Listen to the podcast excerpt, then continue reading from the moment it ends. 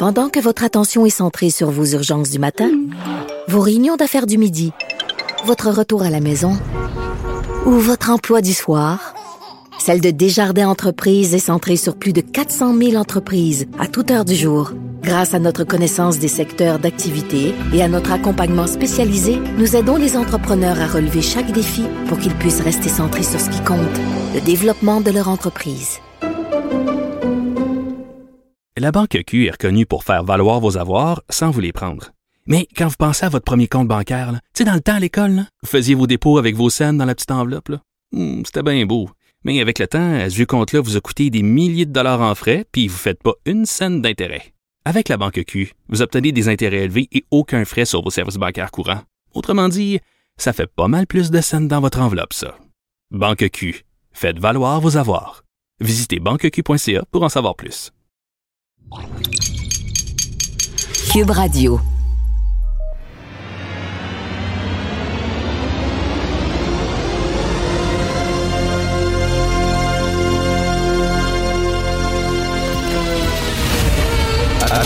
Attention, cette émission est laissée à la discrétion de l'auditeur.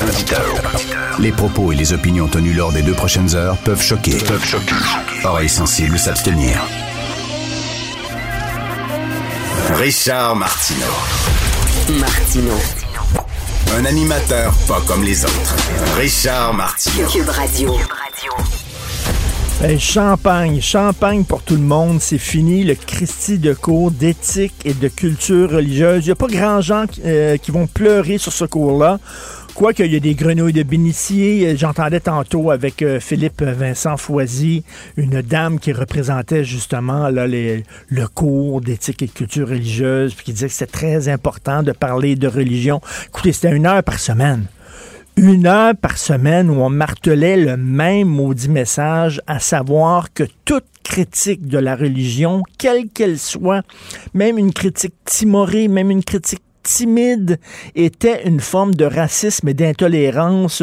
On amenait les jeunes à accepter tout euh, sous le prétexte de la religion, même les, les phénomènes les plus weirdo, euh, même du sexisme, même de l'homophobie, tout ça. Non, c'est la religion, on n'a pas le droit de critiquer. Là, enfin, on va mettre l'accent le, l'accent sur le sens critique des enfants.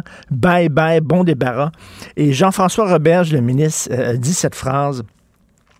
L'ancien programme reposait sur un dogme que c'est l'appartenance à une communauté religieuse qui définit notre identité. On ne peut plus tolérer ce genre de biais dans nos écoles. Maudit que ça fait du bien à entendre. Ce n'est pas ta religion qui définit ton identité.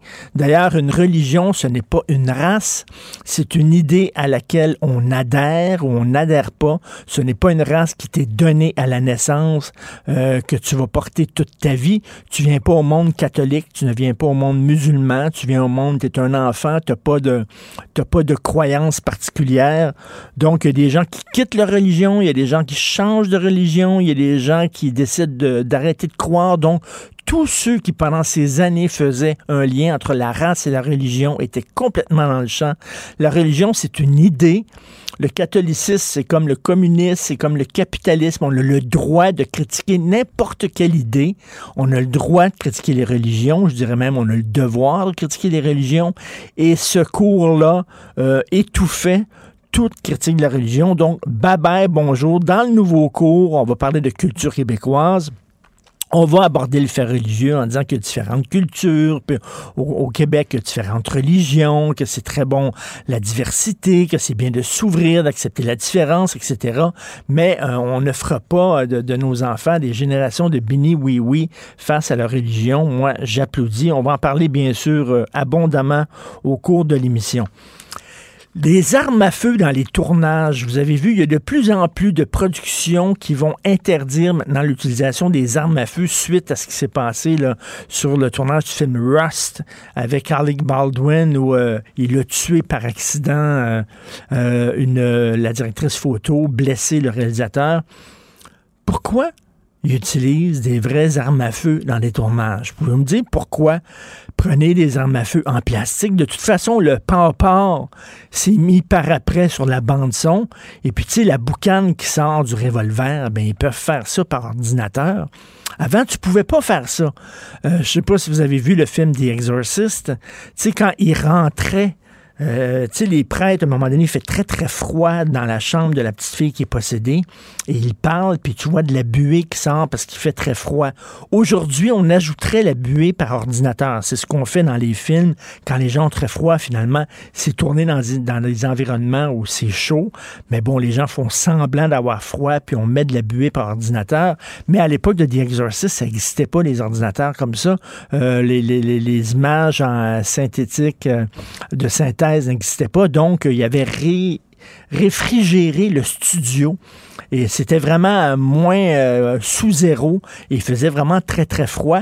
Aujourd'hui, tu n'as pas besoin. Fait que tu as un gun en plastique, tu fais semblant de tirer, tu mets de la petite boucane. Euh, ils n'ont pas besoin d'avoir des vraies armes à feu, d'autant plus que ça a l'air que sur la réalisation, sur la production de ce film-là, c'était géré n'importe comment. L'assistant réalisateur avait déjà fait l'objet de diverses plaintes. La personne qui s'occupait des armes était pas très compétente. Bref, il était temps qu'on enlève ces armes à feu-là, puis qu'on mette des armes en plastique. Serge Denoncourt, on va en parler un peu plus tard avec Denise Bombardier, le metteur en scène qui euh, dans un texte qui a fait l'effet d'une bombe dans la presse, qui écrit qu'il a été, lui, euh, agressé, ploté à de nombreuses reprises par Edgar Fruitier, alors qu'il était jeune. Il partageait une petite loge avec Edgar Fruitier, qui ne se gênait pas pour le ploter, etc.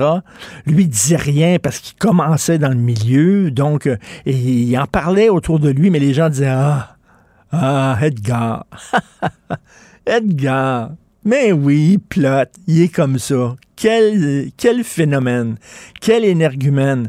Et là, lui dit, tout le monde dans le milieu le savait. Tout le monde, personne disait rien. Et combien de fois ça arrive, ça, de la part d'agresseurs? Éric Salvaille, c'était connu de tout le monde qui se montrait la bisoune, puis qui écœurait le monde, puis tout ça, c'était connu, mais ah, Éric, quel phénomène quand même. Ah, quel personnage. Non, c'est pas un personnage. C'est pas un personnage pantoute. C'est quelqu'un qui harcèle, c'est quelqu'un qui intimide, c'est quelqu'un qui agresse. Il n'y a rien de coloré et de folklorique là-dedans. Donc, euh, de non-cours qui dit, ben, c'est drôle, hein, parce que dans mon milieu, on est censé être un milieu pour la justice sociale, on est censé être un milieu contre, contre les agressions sexuelles, contre l'intolérance, etc. Or, parce que c'était Edgar Fruitier, tout le monde fermait les yeux et les gens ne disaient rien. Et là, euh, de nos cours qui dit c'est drôle, ces gens-là ont l'indignation sélective, tout à fait. C'est un milieu tout à fait qui se protège entre lui, comme n'importe quel autre milieu. Il y a déjà eu un avocat à Québec très connu. Euh, c'était très connu quand il prenait l'ascenseur et les filles essayaient d'éviter de prendre l'ascenseur avec lui parce qu'il était vraiment très lourd sur la drague. Il pouvait être très malaisant. C'était super connu, mais les gens, ah, qu'est-ce que tu veux, cet avocat-là, il est comme ça. Il est tellement particulier, il est tellement un phénomène. C'est fou à quel point dans certains milieux, on accepte des choses sous prétexte que c'est des superstars, tu sais quand tu es une superstar dans ton milieu, ah, on a besoin de lui, c'est notre vache à lait, donc on ne dira rien. Vraiment, donc de nos cours qui a brisé le silence. Cube Radio. Les rencontres de l'heure. Chaque heure, une nouvelle rencontre. Nouvelle rencontre. Les rencontres de l'heure. À la fin de chaque rencontre, soyez assurés que le vainqueur, ce sera vous. Cube Radio. Une radio pas comme les autres. Alors, habituellement, on a la rencontre euh, Jean-François Lisée, Thomas Mulcair. Jean-François est en vacances bien méritées cette semaine. Alors, Thomas Mulcair va garder le fort à lui tout seul comme un seul homme. Salut, Thomas. Salut Richard. Merci d'être là, Thomas. Merci. Plaisir. Euh, écoute, euh, bien sûr, il faut revenir sur euh, ce cours de, sur la, culture et la citoyenneté. Il y a des gens qui craignent que ce soit un cours où on va former des petits caquistes. ça va... qu'est-ce que qu'est-ce que tu en penses, Thomas? Ben, en fait, il y a quand même un petit bout là-dessus, mais avant d'y arriver à ce bout-là, laisse-moi dire des bonnes choses sur l'idée même d'un cours où on va parler de ce qu'on appelait dans le temps le civisme. Alors, si on veut montrer aux jeunes comment les institutions fonctionnent, c'est pourquoi c'est important de voter. d'apprécier ce qu'on a dans une démocratie, d'apprendre un peu justement la vie civique, yeah, je pense que tout le monde va être d'accord. Ça pose quand même la question, est-ce qu'on est si bon en mathématiques, en sciences et en grammaire française qu'on n'a pas besoin de passer plus de temps là-dessus, puis on peut se permettre ce loisir-là. Ça, c'est une autre question. Mais de là à savoir si c'est pour former des bons petits caquistes, il y a quand même quelque chose d'intéressant dans cette question-là. Parce que, évidemment, euh, ni Roberge, ni Legault vont admettre que c'est l'idée, et c'est certainement pas ouvertement l'idée. Mais il y a quand même quelque chose de lourd comme tendance chez Legault, c'est de dire qu'à chaque fois que quelqu'un n'est pas d'accord avec lui, il n'est pas un bon Québécois. Et, tu te fais planter. Tu dois penser comme Legault, là, tu es correct. Moi, je suis en désaccord avec lui sur plein de choses et je me considère quand même un bon citoyen qui essaie d'ajouter son petit bout. Donc, non, c'est pas vrai que c'est pour former des jeunes caquistes, mais ça va dépendre de ce qu'on va faire avec ce Moses de cours-là. Est-ce que les profs vont avoir une formation? Ça a l'air que non. Dans l'annonce de Robert, on le disait. Ah, moi, j'ai lu, lu, dans des textes qu'il y aurait une formation. J'ai lu dans certains ben, textes. Ça va être intéressant parce qu'il n'y a pas de qualification requise pour donner ce cours-là dès le départ. Puis, de toute évidence, Richard, je vais t'ajouter une dernière chose. C'est sûr que ça, c'est pour cocher une case d'une promesse électorale qui date de 2018 qu'ils n'avaient pas encore faite. C'est comme le tunnel euh, sous la Manche, le tunnel euh, Québec-Lévis qui n'aurait évidemment jamais lieu, ça ne serait jamais construit, mais il fallait qu'ils disent quelque chose parce qu'ils avaient promis un troisième lien. Donc, tout le monde s'époumonne, est-ce que ça va être ceci ou cela? Ça, ça ne serait jamais construit. Mais il fallait qu'ils montrent quelque chose et c'est ce qu'ils sont en train de faire ici. Et euh, il y a le fameux mot fourre-tout, qui est le mot valeur. Hein, tantôt, euh, François Legault était avec euh, Philippe Vincent Foisy, puis il disait, bon, on va apprendre les valeurs du Québec. Et là, Philippe Vincent disait, c'est quoi les valeurs du Québec? c'est très large. Est-ce que, est-ce que Thomas, Thomas, est-ce que, est-ce que embrasser, embrasser ta sœur sur la bouche, ça fait partie des valeurs du Québec? J'espère.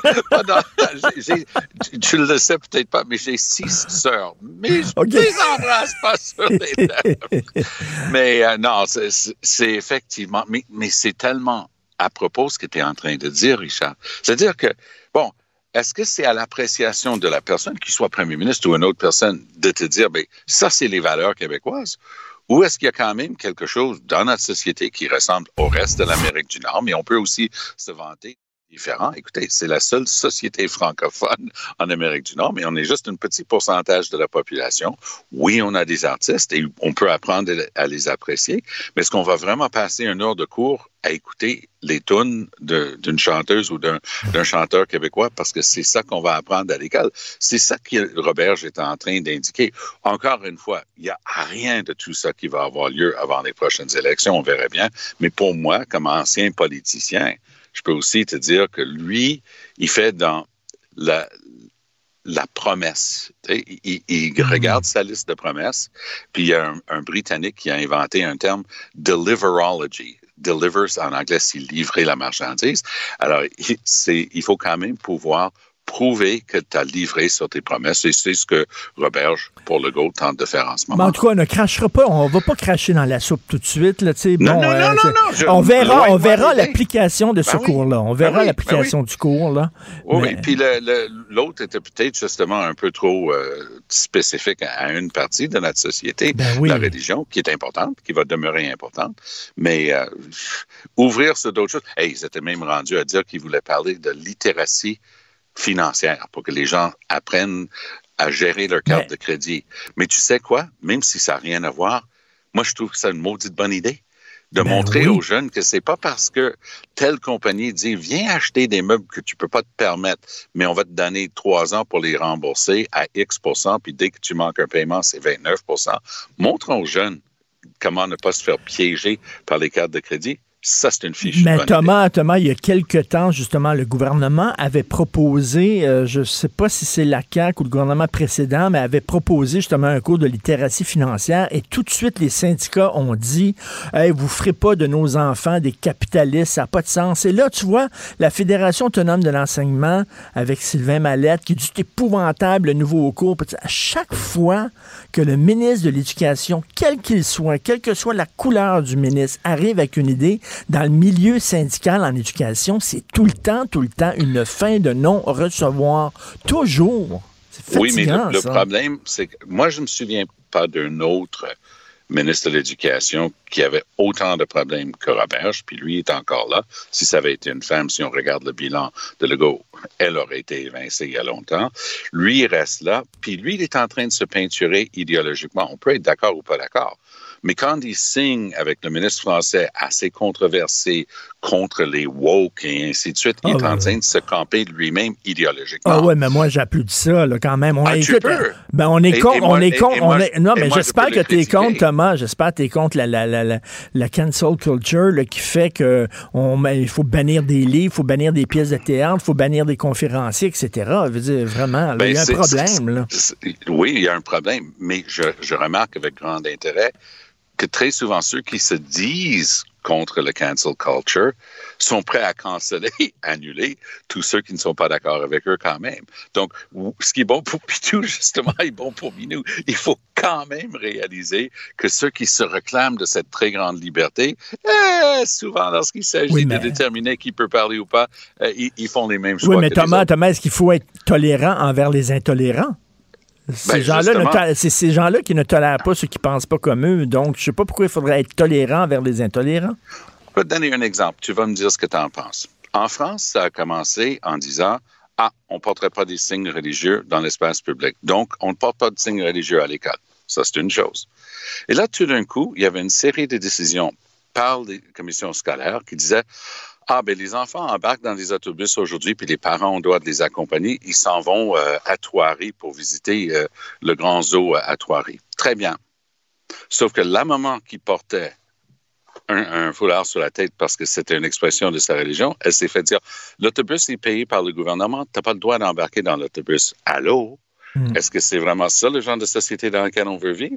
Est-ce que c'est ça dont on parle? Ça aussi, ça fait partie du débat, Richard. Et effectivement, en France, eh, mon Dieu, ça fait couler de langue, ça, depuis, depuis 20 euh, ans, 30 ans qu'on parle de ça, euh, de laïcité.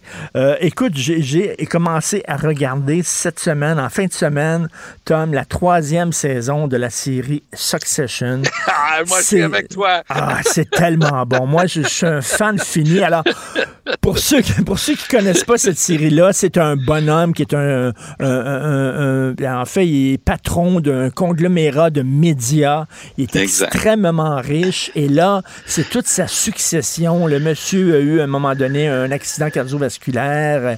Il était déclaré mort. Et là, qui va le remplacer et tout ça? Et c'est la chicane avec ses enfants. Mais quelle série incroyable. Et toi, tu fais un lien avec ce qui se passe avec la famille Rogers. quand même, c'est quand même étonnant.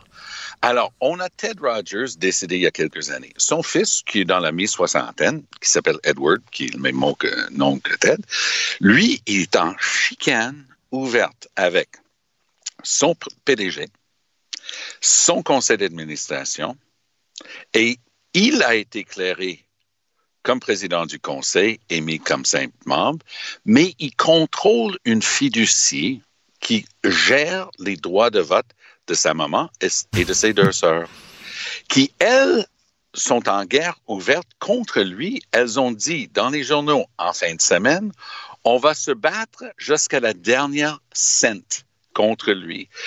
Et donc, on parle d'une famille qui pèse des milliards et des milliards de dollars chacun. Rogers est un énorme empire, mm. justement, de télécommunications et il devait acquérir Shaw, qui est surtout basé euh, dans l'Est, une, une autre grande compagnie. Et voilà que tout risque de tomber à l'eau à cause de cette chicane incroyable dans la famille. Oui, oui c'est impossible de ne pas faire le lien parce que Brian Cox, qui est l'extraordinaire ben acteur britannique qui incarne le paternel dans la, la, la télésérie, en fait, il, pour expliquer un peu son accent, ils lui ont donné des vagues connexions avec le Canada parce que son frère habite à Ottawa et ainsi de suite. Lui, il viendrait de Sherbrooke. Je pense qu'ils ont inventé un bout de temps. En tout cas, c'est très intéressant. Ce truc américain qui est sur HBO, euh, ça vaut vraiment la peine. Oui, on peut voir sur euh, Apple TV, mais, c'est une famille complètement dysfonctionnelle. C'est ah, ben tous des fous. J'espère que la famille Rogers, c'est pas comme ça. oh, ça a l'air pire! et dans, les pages du Globe and Mail et du Toronto Star, c'est savoureux. Alors, ils commencent à couler de l'information les uns contre les autres tel coup fourré. Il y en a encore des pages et des pages aujourd'hui. Il remonte, il a fait telle affaire dans telle année. Puis là, là, ça, ça va vraiment devenir lettre, comme on dit. et Kendall, le film cadet là, dans Succession, ben qui est fou furieux, c'est très drôle. Euh, Jean Chrétien mais, dans les mais Kendall qui ressemble comme, euh, à deux, comme deux gouttes d'eau au fils de Trump en plus. Oui. Il ressemble tellement au fils de Donald Ben Trump, oui. qui est un autre milliardaire, euh, supposément, en tout cas, avec des velléités. Et, Oui, et Chrétien, Thomas. Jean Chrétien dans les pattes de Justin. extraordinaire. Donc, euh, Chrétien fait le tour euh, pour promouvoir son bouquin. Il était, à tout le monde en parle, il était avec Evan Solomon euh, de CTV. Et dans son bouquin, il plante Trudeau sur un truc qui est vraiment une tendance lourde chez Trudeau. Il dit il n'exécute pas. Il ne met pas en application ses promesses. Trudeau est comme un étudiant qui veut des notes, des bonnes notes quand même, même si le résultat de, son examen est erroné. Il dit, ben, j'ai quand même montré que je savais faire le travail. Trudeau fait des annonces sur les changements climatiques. Il rencontre jamais ses objectifs. Il fait un autre plan alors. Il dit, mais j'ai annoncé un autre plan. Il est merveilleux ton autre plan, mais tu vas pas l'appliquer plus que l'ancien. Il va aller à Glasgow, il va pleurer un petit peu, dire que le Canada, c'est une première classe. Le Canada est une cancre de la classe en matière de changement climatique. Donc, que ce soit livré de l'eau potable sur les réserves des Premières Nations, hey, ça, Richard, dans la série des promesses concrètes, réalisables, on amène de l'eau. Le Canada a 20% de l'eau douce de la planète Terre. Est-ce qu'on peut avoir de l'eau sur les réserves? Il y a toujours des lacs, il y a toujours des rivières. Non, non, pas capable.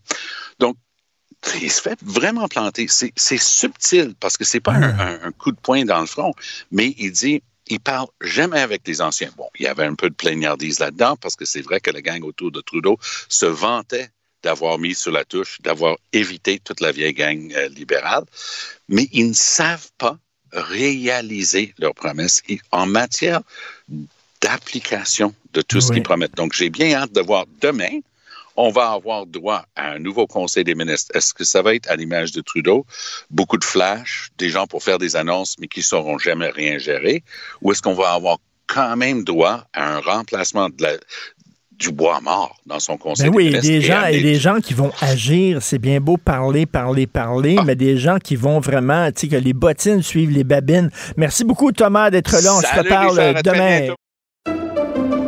Pendant que votre attention est centrée sur vos urgences du matin, vos réunions d'affaires du midi, votre retour à la maison ou votre emploi du soir, celle de Desjardins Entreprises est centrée sur plus de 400 000 entreprises à toute heure du jour. Grâce à notre connaissance des secteurs d'activité et à notre accompagnement spécialisé, nous aidons les entrepreneurs à relever chaque défi pour qu'ils puissent rester centrés sur ce qui compte, le développement de leur entreprise.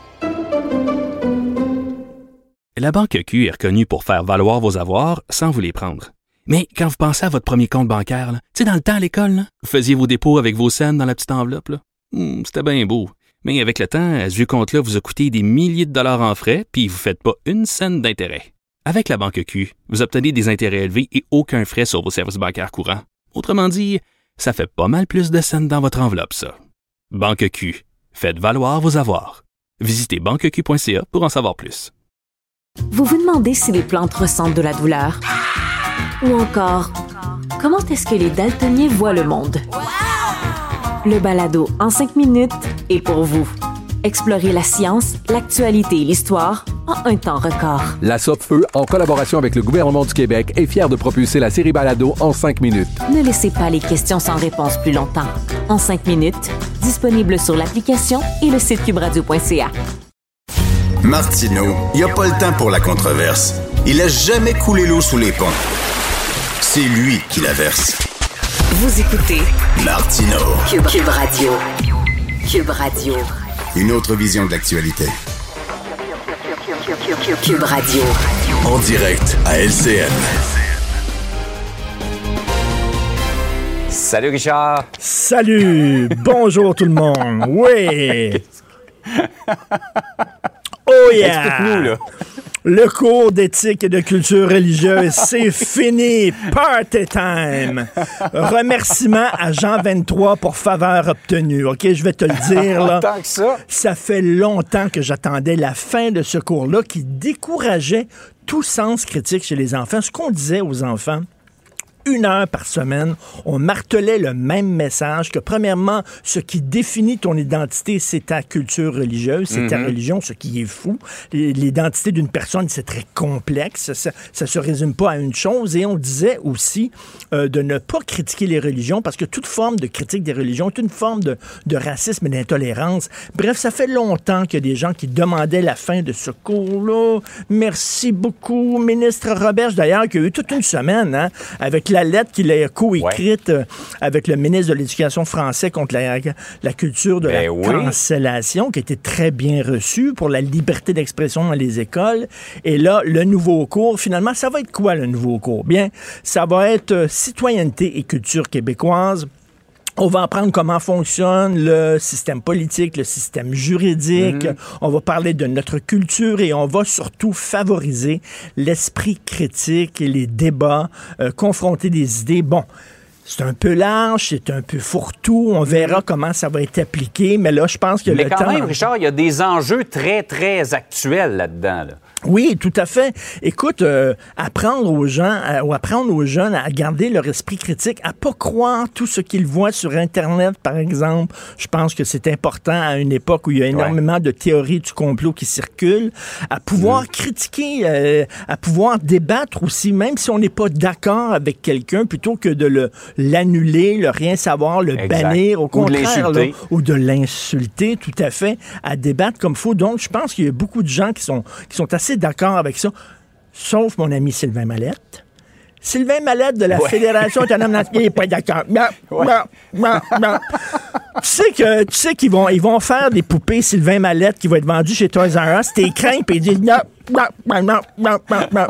La poupée qui dit non là, c'est une chanson sur Sylvain Mallette. Alors là évidemment dans le milieu syndical, on veut rien savoir. C'est ben, je pense que la plupart des gens sont quand même assez d'accord et on ne pleure pas sur la disparition du cours d'éthique. Ah ouais, non, non, petite gorgée. Ouais, non. Oui, oui, oui, oui, à Mmh. la santé euh, de, de cet ancien programme. Non, honnêtement, Richard, je regarde là, dans les réponses de, ce matin, il y a. Oui. J'ai vu personne, en tout cas jusqu'ici, là, qui euh, s'ennuyait ou qui regrettait que ce cours-là allait Non, non. Puis écoute, là, faire- je le dis encore, là, euh, encourager l'esprit critique et le débat chez les jeunes, c'est extrêmement important, c'est urgent. On verra comment ça va être appliqué, mais bon, ne crachons pas tout de suite dans la soupe. Ah, ah, ah, dit Sylvain Mallette, non. Par ailleurs, les, euh, on- vraiment, on se tire dans le pied au Québec. Les immigrants francophones, en tout cas plusieurs d'entre eux, quittent le Québec. C'est trop compliqué chez nous. Écoute, pour avoir la résidence permanente pour les travailleurs étrangers, les étudiants étrangers, ça peut prendre jusqu'à deux ans et demi, 26 mois. Là, il y a un nouveau programme fédéral pour encourager la vitalité des minorités francophones dans le reste du pays, où là, on va traiter rapidement les dossiers. Après deux, trois mois, tu as ta résidence permanente. Donc, ils ont plein de francophones qui quittent le Québec en disant, ça prend trop de temps, on va aller en- dans les autres provinces. Et là, écoute, je je connais pas tous les tenants et les aboutissants de ça. Parce qu'en même temps, faut pas donner le bon Dieu sans confession au fédéral. Tu le sais comment est Justin Trudeau, il aime ça montrer que le Québec est dans le schnout, puis lui arrive Capitaine Canada, puis moi je vais vous sauver. Regardez comment ils font les choses tout croche au Québec. Bon, alors lui est arrivé avec un nouveau programme, puis là bon, le, le Québec ne veut pas appliquer le programme chez lui, tout ça, mais du côté du Québec, on dit écoutez, il y a déjà un programme qui existe. On n'a pas besoin du programme fédéral qui arrive, là, qui est donné comme ça, de façon magnanime par Capitaine Canada. Pouvez-vous, s'il vous plaît, nous aider au Québec à traiter plus rapidement les dossiers? Donc, est-ce que les immigrants étrangers font les frais, euh, Jean-François, d'une chicane niaiseuse entre le Québec et le Canada? À un moment donné, là, que ça vienne du Canada, que ça vienne du Québec, on est en pénurie de main-d'œuvre, on a besoin de gens. oui. Il y a des gens qui sont francophones, qui parlent notre langue. Tu sais que ces gens-là quittent le Québec à regret. Hein? C'est pas de gaieté Ben de oui, Marianne a vont- donné l'exemple tantôt Oui. d'une dame qui a été apprendre l'anglais pour s'en aller dans une autre province. C'est le monde à l'envers. Ben, c'est le monde à l'envers. Donc, ils quittent le Québec, puis ils aiment le Québec. Ce sont des Québécois là, qui seraient vraiment importants pour eux autres qui quittent. Est-ce qu'ils font les frais d'une chicane niaiseuse? C'est-tu le gouvernement du Québec qui est fier, pète, un peu trop orgueilleux, puis qui veut pas de l'aide du Canada? Ou c'est le Canada qui veut se montrer en sauveur et qui n'aide pas le Québec parce que ça fait leur affaire? On le sait pas, mais reste qu'il y a des francophones qui quittent Ouais. la province et c'est vraiment pas une bonne idée. Donc, là, il serait le fun que ces En gens-là travaillent que- ensemble. Ouais. Est-ce que Sylvain Mallette va passer une bonne journée? Non, non, moi, je veux pas une bonne journée. Non, non, non. Alors, euh, Jean-François Robert, j'arriverai en disant j'ai découvert le vaccin là, contre le cancer. Sylvain Mallette, je bah, bah, bah, bah, bah. Merci, Richard. Salut. Bonne journée. Bonne journée. Pendant que votre attention est centrée sur vos urgences du matin, vos réunions d'affaires du midi, votre retour à la maison ou votre emploi du soir, celle de Desjardins Entreprises est centrée sur plus de 400 000 entreprises à toute heure du jour. Grâce à notre connaissance des secteurs d'activité et à notre accompagnement spécialisé, nous aidons les entrepreneurs à relever chaque défi pour qu'ils puissent rester centrés sur ce qui compte, le développement de leur entreprise. La Banque Q est reconnue pour faire valoir vos avoirs sans vous les prendre. Mais quand vous pensez à votre premier compte bancaire, tu sais, dans le temps à l'école, vous faisiez vos dépôts avec vos scènes dans la petite enveloppe. Hmm, C'était bien beau. Mais avec le temps, ce vieux compte-là vous a coûté des milliers de dollars en frais, puis vous ne faites pas une scène d'intérêt. Avec la Banque Q, vous obtenez des intérêts élevés et aucun frais sur vos services bancaires courants. Autrement dit, ça fait pas mal plus de scènes dans votre enveloppe, ça. Banque Q. Faites valoir vos avoirs. Visitez banqueq.ca pour en savoir plus. Vous vous demandez si les plantes ressentent de la douleur? Ou encore, comment est-ce que les daltoniens voient le monde? Le balado en cinq minutes est pour vous. Explorez la science, l'actualité et l'histoire en un temps record. La Feu, en collaboration avec le gouvernement du Québec, est fière de propulser la série Balado en cinq minutes. Ne laissez pas les questions sans réponse plus longtemps. En cinq minutes, disponible sur l'application et le site cubradio.ca. Martino, souvent imité, mais jamais égalé. Vous écoutez Martino, Cube, Cube Radio. Alors, le ministre de l'Éducation, Jean-François Roberge, qui a finalement présenté le nouveau cours qui va remplacer l'ancien cours d'éthique et de culture religieuse. On va donc s'ennuyer. Donc, un cours sur la culture et la citoyenneté du Québec. Monsieur Roberge est avec nous. Bonjour, Jean-François Roberge. Bonjour, M. Martineau. Toute une semaine pour vous quand même. Là, hein? Vous avez été dans l'eau chaude euh, des fois euh, au cours des derniers mois. Là, vous scorez deux buts cette semaine avec euh, la lettre coécrite par le ministre, le ministre avec le ministre de l'Éducation nationale en France et votre nouveau cours. Donc, ça doit faire du bien pour vous. Ben, honnêtement, je suis content de parler d'autre chose de la COVID pendant un certain temps parce que, écoutez, tout le temps de la COVID, on a géré la crise, travaillé avec la santé publique. C'est complexe, mais on n'a jamais de travailler sur des projets à long terme. On a continué de préparer le, le cours de citoyenneté, euh, de culture et citoyenneté québécoise. Puis là, ben, on voit que le fruit est mûr, mais si c'est prêt aujourd'hui, c'est parce qu'on a travaillé pendant tous ces mois. Vous savez, moi, je suis allé à l'oratoire puis allumé des lampions pour justement que vous tiriez la plug sur ce maudit cours-là. C'est fait, tant mieux. Alors, il y a des gens, bon, il y a des gens qui tiquent un peu. Par exemple, valeurs québécoises. En quoi nos valeurs au Québec sont différentes des valeurs d'un peu partout à travers le monde? C'est, la même chose, l'égalité homme-femme, euh, euh, le respect des différences, euh, débattre, etc., l'ouverture. Nos valeurs sont-elles vraiment différentes que la plupart des autres pays? Ben, je peux je peux pas me parler, je peux pas me prononcer sur la valeur de toutes les valeurs de tous les autres pays, mais vous dites l'égalité homme-femme, c'est une valeur non négociable au Québec, je suis d'accord. Pas sûr que ça se manifeste partout pareil sur la planète. Je suis pas certain hein, que euh, les, les, les femmes ont partout les mêmes droits. Il y a des endroits où ils doivent même porter des, des, des vêtements spécifiques. Euh, Ils ne peuvent pas euh, voter partout. Euh, donc, euh, écoutez, là, je pense que on a des valeurs québécoises. L'égalité homme-femme, la liberté d'expression. Hein, C'était d'ailleurs l'essence de, de ma lettre avec le ministre français Jean-Michel Blanquer. On doit la protéger, cette liberté d'expression. On veut pas être un État censeur, un État avec des tabous, un État qui déboulonne des statuts. Euh, donc, il faut, il faut être vigilant. Il faut que l'école soit un rempart contre les obscurantistes. Et ça aussi, c'est une valeur québécoise, une valeur de résistance. Et euh, vous savez que, bon, en parlant de résistance, euh, j'ai vu a des gens du milieu syndical qui sont pas très contents en disant ce cours-là a été préparé en secret. Il n'y a pas vraiment de pédagogues qui ont participé à l'élaboration du cours. Nous n'avons pas été consultés. Qu'est-ce que vous en pensez? Ben, écoutez, euh, M. Martineau, je- sincèrement, j'étais surpris. J'ai pas compris là où il s'en allait avec cette critique-là. Quand on a fait au début 2020, qu'on a lancé les travaux, On a fait une consultation en ligne. Plus de 28 000 Québécois ont participé à la consultation en ligne. C'est la plus grande consultation que le gouvernement n'ait jamais fait. Là-dessus, 7 500 enseignants et membres du personnel euh, ont donné leur avis, ont participé. Puis au-delà de ça, ensuite, on a avancé. Et puis, à mesure que, que ça prenait forme, on a refait une autre consultation juste pour les enseignants, 1543 enseignants, une cinquantaine de conseillers pédagogiques. Euh, écoutez, on a fait le cours en tenant compte, bien sûr, de la vie des enseignants. C'est eux qui, qui vont le faire vivre dans les classes. Donc, j'ai aucune gêne par rapport aux travaux qu'on a fait.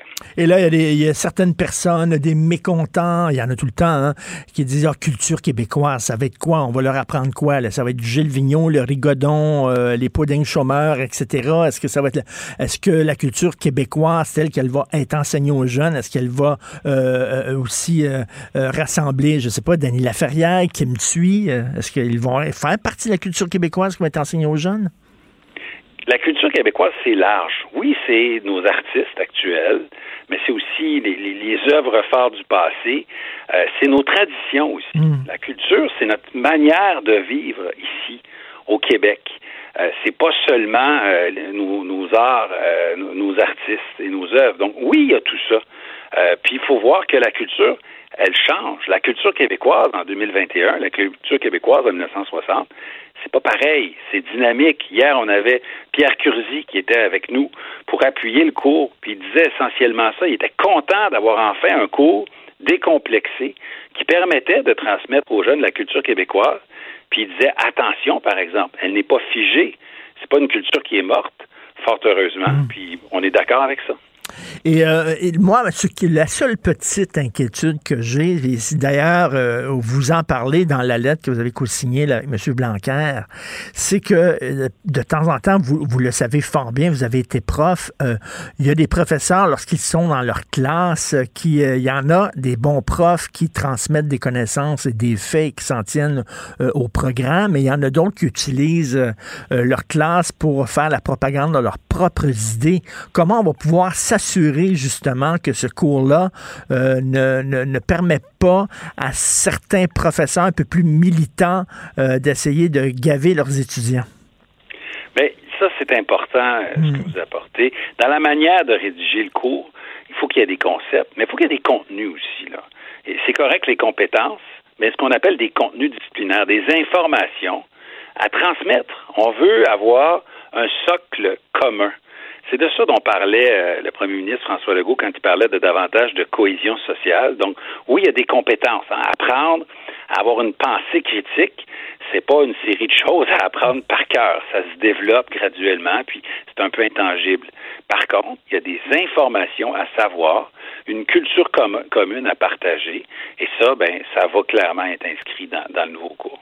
Est-ce que ça se situe dans la lignée de la, fameuse charte des valeurs, C'est-à-dire qu'on va apprendre aux gens qui arrivent ici, ben, c'est quoi le Québec, d'où on vient, c'est quoi nos valeurs, c'est quoi nos traditions, etc. Donc, ça se situe dans la même lignée, là. Ça s'inscrit dans un cadre plus large que ça. Écoutez, si on recule, quand moi je suis à la petite école, on enseignant, on allait soit dans, une commission scolaire catholique ou une commission scolaire hmm. protestante. Puis on avait des cours de catéchèse. Après ça, dans les années 90, Pauline Marois a dit, ben là, non, il faudra avoir des, un système qui est plutôt linguistique. Là, on, a sorti de la division en fonction de la religion, mais on a gardé le cours de catéchèse. Après ça, on a rentré le cours CR.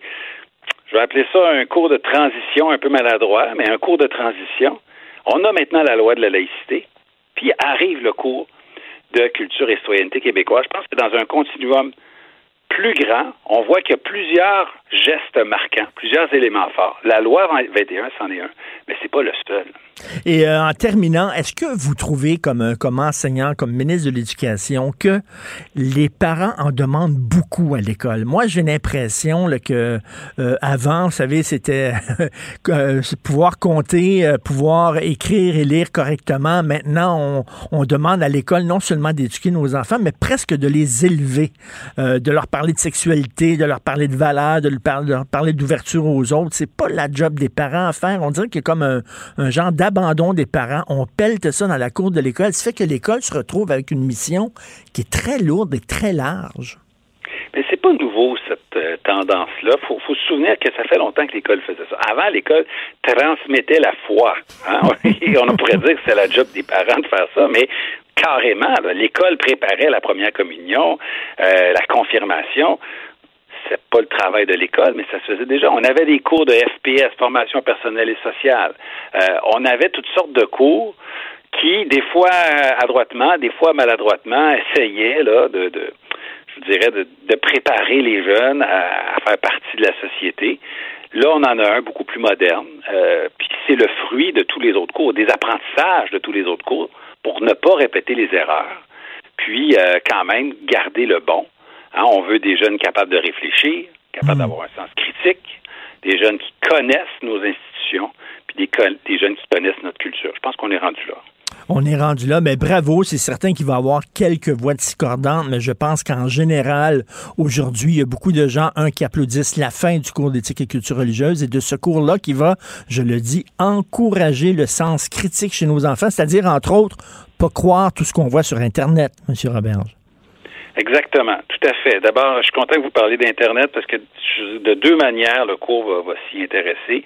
Euh, débusquer les fausses nouvelles, euh, développer un sens critique, c'est pas parce que c'est écrit que c'est vrai. Puis ensuite, euh, apprendre à manipuler cet outil-là, qui est presque comme une arme nucléaire, est, que sont les médias sociaux. on peut s'informer d'une certaine manière en étant très critique, on peut échanger, on peut développer des relations, mais on peut aussi briser des vies, insulter des gens, euh, pousser des, des, des, gens à, la dépression. Euh, c'est c'est tout un outil euh, et c'est pas facile à apprivoiser quand on a 8 ans, 10 ans, 15 ans. Je pense que l'école a un rôle à jouer. Mm. Euh, c'est pas quelque chose qu'on avait avant. Quand, hein, moi qui suis un parent là, j'ai pas connu ça quand j'étais jeune. J'ai pas évidemment, j'avais pas de cours de médias mm. sociaux à l'école mais on est rendu là aujourd'hui parce que sinon, on le voit ce qui se passe sur les médias sociaux, c'est pas toujours joli. Puis je pense que Danny Turcotte, hier, est venu témoigner de la nécessité d'avoir ça dans le cours. Tout à fait. C'est important aussi de la part des parents d'éduquer leurs enfants, ne pas insulter les gens qui pensent pas nécessairement comme eux. Merci beaucoup, euh, M. Jean-François Roberge. Merci. Bonne journée. Merci. Au revoir. Au revoir. Vous écoutez Martino. Vous venez de vous connecter en direct sur Cube Radio? Pas de stress. Tout est disponible en balado sur l'application ou le site cube.radio. Le, commentaire de Félix Séguin, un journaliste d'enquête pas comme les autres. Hey Félix, c'est complètement fou. Des, des assassins saoudiens qui ont été envoyés à Ottawa pour régler leur compte. Fou, hein, l'article qui est relaté par Francis, euh, l'histoire qui est relatée dans l'article de Francis Pilon dans le Journal de Montréal aujourd'hui. Écoute, il y a une équipe d'assassins qui aurait été envoyée au Canada en 2018 pour tuer un ancien proche euh, du, prince euh, saoudien. Mohamed Bel Salman. Ça, c'est sorti, ces, ces informations-là sont sorties dans une entrevue qui euh, a été publiée dimanche soir à cette fameuse émission américaine 60 Minutes. C'était une ah entrevue faite avec Saad Al-Jabri. C'est l'ancien numéro 2 des services de renseignement saoudiens. Il est aux États-Unis maintenant. En clair, ce qu'il dit au public américain qui l'écoute, c'est que Mohamed Bel Salman est un psychopathe et qu'on doit euh, servir une mise en garde important euh, aux pays qui traitent avec l'Arabie saoudite. On n'en est pas très, très surpris hein, que ces, ces mises en garde-là, depuis longtemps, ont été faites, puis les pays qui traitent avec l'Arabie saoudite depuis longtemps ont des problèmes éthiques à le faire, justement. Alors, qu'est-ce qui s'est passé ou juste?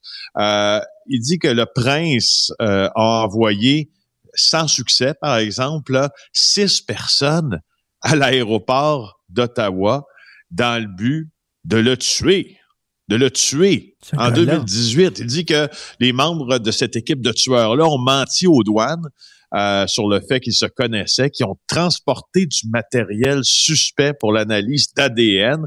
Et là, finalement, l'équipe de tueurs a été euh, expulsée. Ça rappelle évidemment l'affaire de, de, Jamal Khashoggi, si tu as vu le ben oui, alors, donc le, ce journaliste saoudien qui a été tué et euh, dépecé euh, dans une ambassade saoudienne en Turquie. on avait envoyé une équipe de tueurs équipés de scie euh, pour le tuer. Ils l'ont découpé en morceaux et ça fait penser aussi à ce que fait la Russie aussi en envoyant des agents à l'étranger empoisonner euh, des adversaires du régime. Hein. Souviens-toi du gars qui avait été empoisonné dans un café à Londres. On mhm. avait mis euh, une substance radioactive dans son café. Il a perdu tous ses cheveux puis il est mort d'un cancer fulgurant en très peu de temps. Là. Ce qui est intéressant dans, dans ce que précise cette entrevue-là, c'est que euh, les, euh, les euh, l'épuration, en fait, là, des, des, opposants du régime, quand on pense à Khashoggi puis à Djabri, ben, ça a été mené le même mois en 2018. À Djabri, on n'a pas réussi à le faire.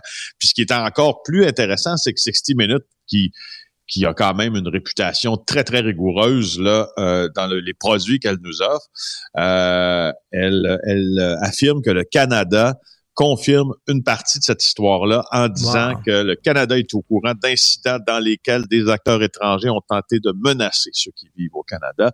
C'est totalement inacceptable. Alors, euh, mon ben Dieu. oui, complètement. Écoute, euh, moi, ça m'arrive des fois que je prends un auteur puis je lis tous ses livres par ordre chronologique. Ok, je lis tous les livres de l'auteur et là, je suis dans John le Carré. Oh. OK, fait que je lis tous les livres de John Le Carré. Je suis rendu à mon cinquième, mais vraiment, c'est un gars qui écrivait des romans d'espionnage. C'est un ancien espion lui-même. Donc, euh, c'est très réaliste. Écoute, ça a l'air d'un roman de John Le Carré, là. Vraiment, là, alors que on mène notre petite vie tranquille, il y a des espions qui sillonnent la planète et qui, qui se, se, se vouent, sais, se déclarent des guerres et se tuent et tout ça. Ah, Donc, euh, mon Dieu, ça, ben oui, ça fait très John Le Carré, effectivement. Est-ce que tu lis dans la version originale anglaise? Oui, en anglais, en anglais. Moi, je te dis, là, j'ai commencé à faire ça avec euh, euh, Tom Clancy. Ah oui. Mais c'est très, très un peu comme John Le Carré, mais, mais Tom Clancy est beaucoup plus technique. Euh, oui, c'est un gars qui est très high-tech, là. C'est ça. Puis en anglais, je te dirais, dans sa version originale anglaise, ça peut être difficile, les Tom Clancy. Je pense que j'ai lu quelques John Le Carré, ça se lit beaucoup mieux en, anglais, pour nous en tout cas qu'en français. Et là, tu veux parler du plus, euh, du plus prolifique narcotrafiquant depuis Escobar qui a été arrêté en Colombie. La, la, Colombie arrête des narcotrafiquants et ils ont pas peur parce que, écoute, tous ceux qui ont vu euh, la fameuse série euh, Narcos, on se souvient qu'il y a des juges dans des procès qui sont masqués parce qu'ils ne veulent pas être reconnu des suspects parce qu'ils ont peur que leur famille et eux autres mêmes se fassent tuer. Oui, et les policiers qui euh, ont arrêté euh, euh, Dairo Antonio Usuka, celui qu'on surnomme Otoniel, était aussi masqué. Euh, c'était le trafiquant le plus recherché ah du pays. Il y avait 5 millions de dollars de récompenses mis sur sa tête par euh, les États-Unis. C'est un coup très dur. Donc, on compare la chute euh, de Otoniel à la chute de Pablo Escobar. Ivan Duque, le président colombien, a, même pris la parole. tu te rappelles qu'Escobar, c'était le chef du cartel de Medellín dans le nord-ouest de la Colombie? C'était un contrôle total ou presque 80% du commerce mondial de cocaïne dans les années 70 euh, et 80. Il a été abattu en 1993. Ben, on compare Otoniel euh, à Escobar. Il y a un policier qui a été tué dans cette opération-là. 500 soldats des forces de sécurité, 22 hélicoptères. Il est rendu à Bogota maintenant. Il était le chef du clan del Golfo, le clan du, du Golfe, donc euh, plus puissant groupe de narcotrafiquants de, de Colombie. Mais, mais, Félix, euh, j'ai hâte de voir dans quelle prison on va se retrouver parce qu'Escobar, la prison qu'il y avait, voyons donc, c'était un palace. Il recevait, il recevait des prostituées. Euh, il y avait ses amis qui étaient là. Il y avait une. C'était comme il était en résidence surveillée, finalement, plus qu'en prison. Là. Oui, c'est ça. Toniel, euh, on regardera où il est emprisonné, puis quelle faveur il est capable d'avoir. Euh, puis tu sais, il peut peut-être nous faire aussi un El Chapeau numéro 2. Là. Tu te rappelles que le Chapeau en prison aussi, c'était pas... Euh, tu sais, il a réussi à s'évader tellement de fois. En raison de la complicité d'ailleurs, souvent, des autorités mexicaines. Alors, on verra. Otoniel, lui, c'est un ancien... c'est un... Oui. Ah, on a perdu Félix, malheureusement. Maintenant qu'il y a des accords de paix qui sont signés aussi, Otoniel, là, c'est recyclé dans le, comme les FARC le faisaient d'ailleurs, euh, dans le trafic de drogue à grande échelle. Il était très puissant et il avait une particularité, c'est qu'il ne parlait jamais au téléphone C'était très difficile de le localiser. Il s'est aussi, euh, il s'est aussi caché dans la jungle beaucoup, beaucoup dans la région d'Ouraba. Il était originaire de là et il communiquait toujours avec des coursiers. Donc, à chaque fois qu'il voulait passer un message, Richard, c'est quelqu'un qui partait, qui allait voir l'interlocuteur et puis qui disait, ben, Otoniel t'a fait dire ça. Et le Ben coursier revenait avec la réponse. Même chose comme Escobar, c'est pas lui qui appelait puis qui prenait le téléphone directement, il se protégeait. Tu veux nous parler euh, rapidement du cours qui va remplacer l'ancien cours d'éthique et de culture religieuse? Ben oui, sur l'aspect qui m'intéresse moi le plus dans à peu près toutes les choses, c'est-à-dire que euh, je suis euh, saprement heureux que d'ailleurs mes, mes filles hein, qui suivent ce cours-là là, depuis quelques années des fois euh, le trouvent assez inutile et Ben je oui. crois que ce qu'ils vont ce qu'il va révéler ce cours-là dans les prochaines années euh, aura bien plus de, de résonance dans leur tête. Moi, je suis fier en partie que euh, on explique aux Québécois et aux enfants québécois, entre autres, quel est le système de justice qui nous gouverne. Et la présomption d'innocence. L'importance de la présomption d'innocence qui est très mal compris comme, euh, comme euh, concept. Exact. Et je trouve ça important qu'on sache, la différence entre euh, les infractions criminelles qui sont régies par le Code criminel du Canada, mais les infractions pénales aussi, qui sont toutes les infractions, exemple, qui ont par les règlements qui ont été votés par l'Assemblée nationale, le Code de la sécurité routière, la loi sur la qualité de l'environnement, la loi sur sur euh, sur la faune. Euh, je suis content que l'on sache comment fonctionne, j'espère qu'on le saura là, précisément, comment fonctionne un palais de justice, comment fonctionne le- la gestion des infractions même au code de la sécurité de la route. Parce que Richard, quand tu pognes un ticket, faut que les enfants sachent ça. C'est avec la justice hein, que tu traites. C'est avec la justice que tu traites. Puis si tu veux le contester, tu vas traiter avec la justice aussi. Si tu fais une infraction à certains règlements, tu vas traiter au pénal aussi avec la justice. Et il faut que tu comprennes comment elle fonctionne, parce que sinon la justice, elle va s'occuper de toi. Il faut que tu t'occupes de savoir aussi comment on, on se représente, comment on... que- puis, tu mets le doigt sur l'affaire la plus importante, la présomption d'innocence. Tu comprends comment est régi un état de droit aussi, et tu comprends que c'est pas parce qu'on dit que tu as fait ça que tu l'as fait. Il faut maintenant le prouver, et c'est là où le fardeau de la preuve incombe à tes poursuivants et non pas à toi. Et c'est central, je trouve, dans nos vies. Je suis content que les jeunes puissent l'apprendre. J'espère qu'ils le feront. En tout cas, ça va être pas mal plus utile que de parler des différentes religions une heure par semaine, toute l'année. Ça n'avait aucun bon sens. Il était temps qu'on modernise ce cours-là. Merci beaucoup, Félix Séguin. On se reparle Merci, demain. au revoir. Salut. Pour une écoute en tout temps, ce commentaire de Félix Séguin est maintenant disponible en balado sur l'application Cube ou en ligne au cube.ca. Tout comme sa série balado Narcos PQ qui dresse un portrait de l'industrie criminelle à travers des entrevues avec de vrais narcotrafiquants. Cube Radio. Pendant que votre attention est centrée sur cette voix qui vous parle ici, ou encore là, tout près ici, très loin là-bas,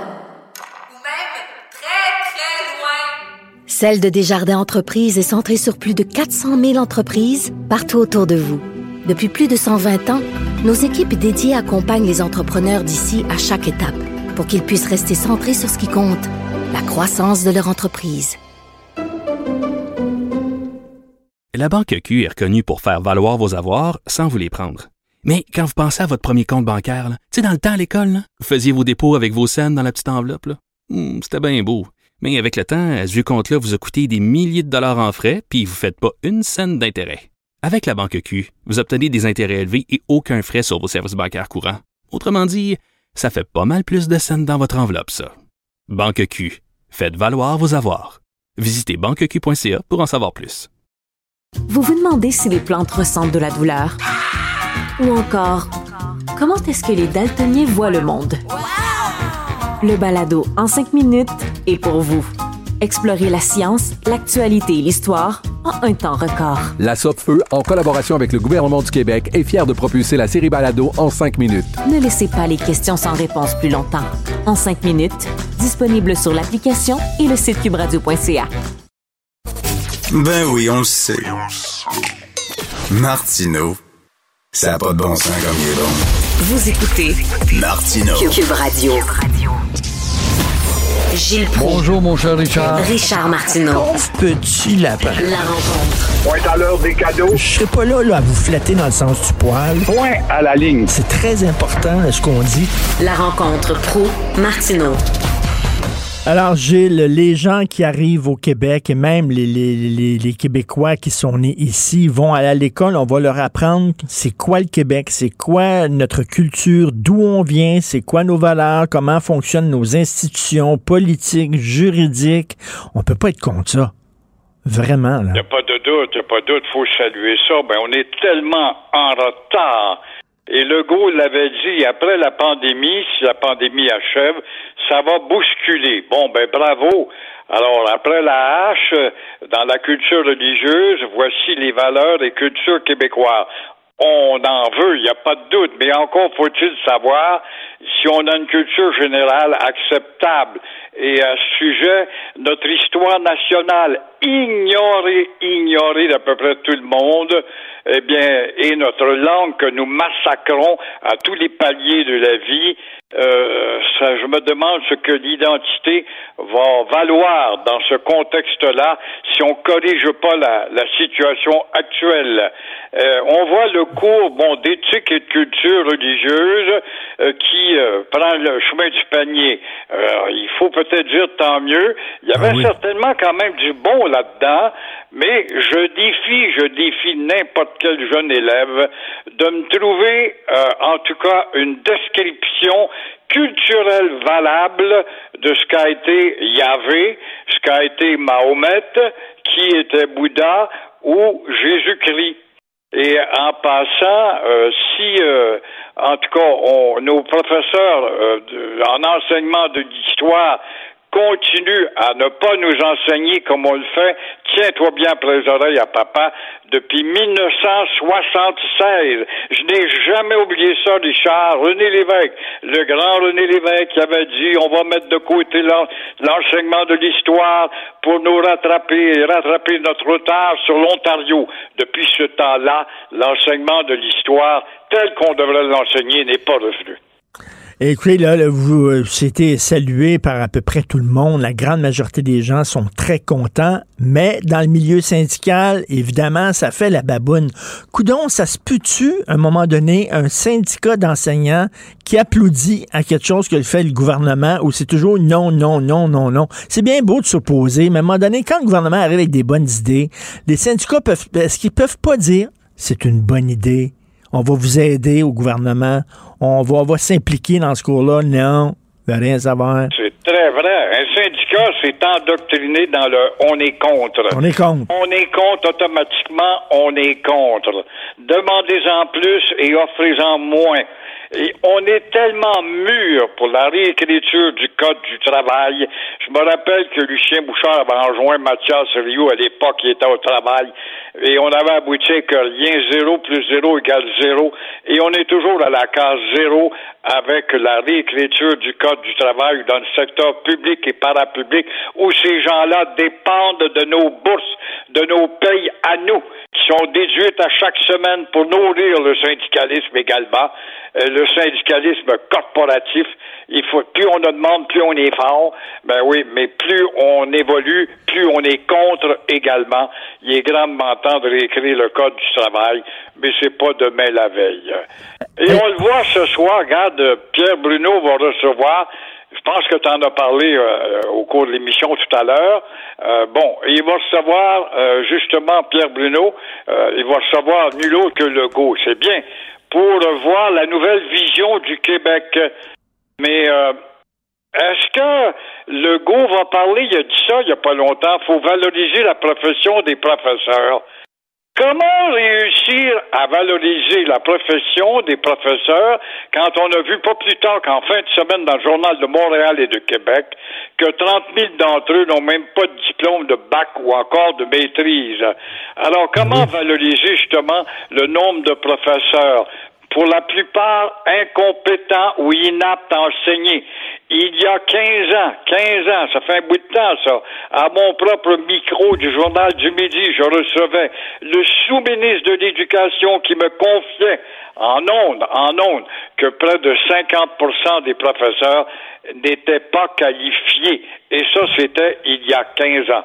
Fait que tu vois que le chemin à parcourir est encore long. Non, mais là, la page couverture du Journal de Montréal d'hier, plus de 30 000 profs non qualifiés dans les écoles du Québec. 30 000! C'est un pays apparemment moderne. C'est quoi? C'est qu'on accepte n'importe qui maintenant comme prof ou quoi? Ça veut dire qu'on n'a pas de monde, quoi, puis on n'est pas capable de les former, puis pas, comment se fait qu'on avait des écoles, des écoles de pédagogie? Je me rappelle, moi, quand j'étais jeune, c'était l'école sur le plateau, au Parc La Fontaine. Oh, quand tu sortais de là, une fille était une bonne institutrice ou instituteur. Ça n'existe plus, ça, quoi? Alors, il y a quelque chose que je comprends pas pour un pays aussi moderne que le Québec. Les échanges qu'on fait avec les pays de la francophonie, on trouve pas à combler et à pacter les classes de professeurs avec de la matière grise. On n'en a pas. Je leur ai dit, je leur ai dit que quand on compose à la première personne, ça prend pas de S. Voilà, voilà. Euh, près de 26 000 profs qui n'ont aucune autorisation légale d'enseigner. C'est entre autres des suppléants occasionnels qui peuvent remplacer un enseignant pendant une période qui peut varier de quelques jours à deux mois, par exemple, mais qui n'ont pas l'autorité légale. Est-ce que ça en fait des mauvais profs pour autant? Peut-être pas, mais reste ce qu'on accepterait que, je sais pas, qu'il y a des comptables euh, qui euh, continuent leur profession même s'ils ne sont pas reçus par l'ordre des comptables puis n'ont pas l'autorité légale d'être comptable ou alors des, des médecins qui n'ont pas été reçus comme médecins. C'est assez spécial quand même, là très vrai, il y a de la sous-utilisation de personnel qui se recyclerait aisément pour pacter justement le système et répondre à la demande où il y a de, tellement de lacunes en santé, en éducation notamment. Alors, il y a des affaires que je comprends pas. Je sais pas si euh, Pierre va aborder ça ce soir à TVA, mais ça va être à suivre.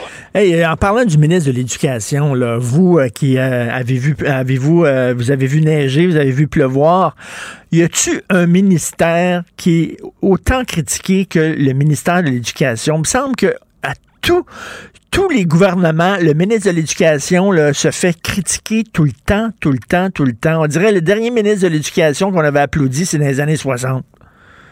Moi, je pas de gérer la ben loi. Oui, c'est ça. C'est le dernier où on disait qu'il était bon.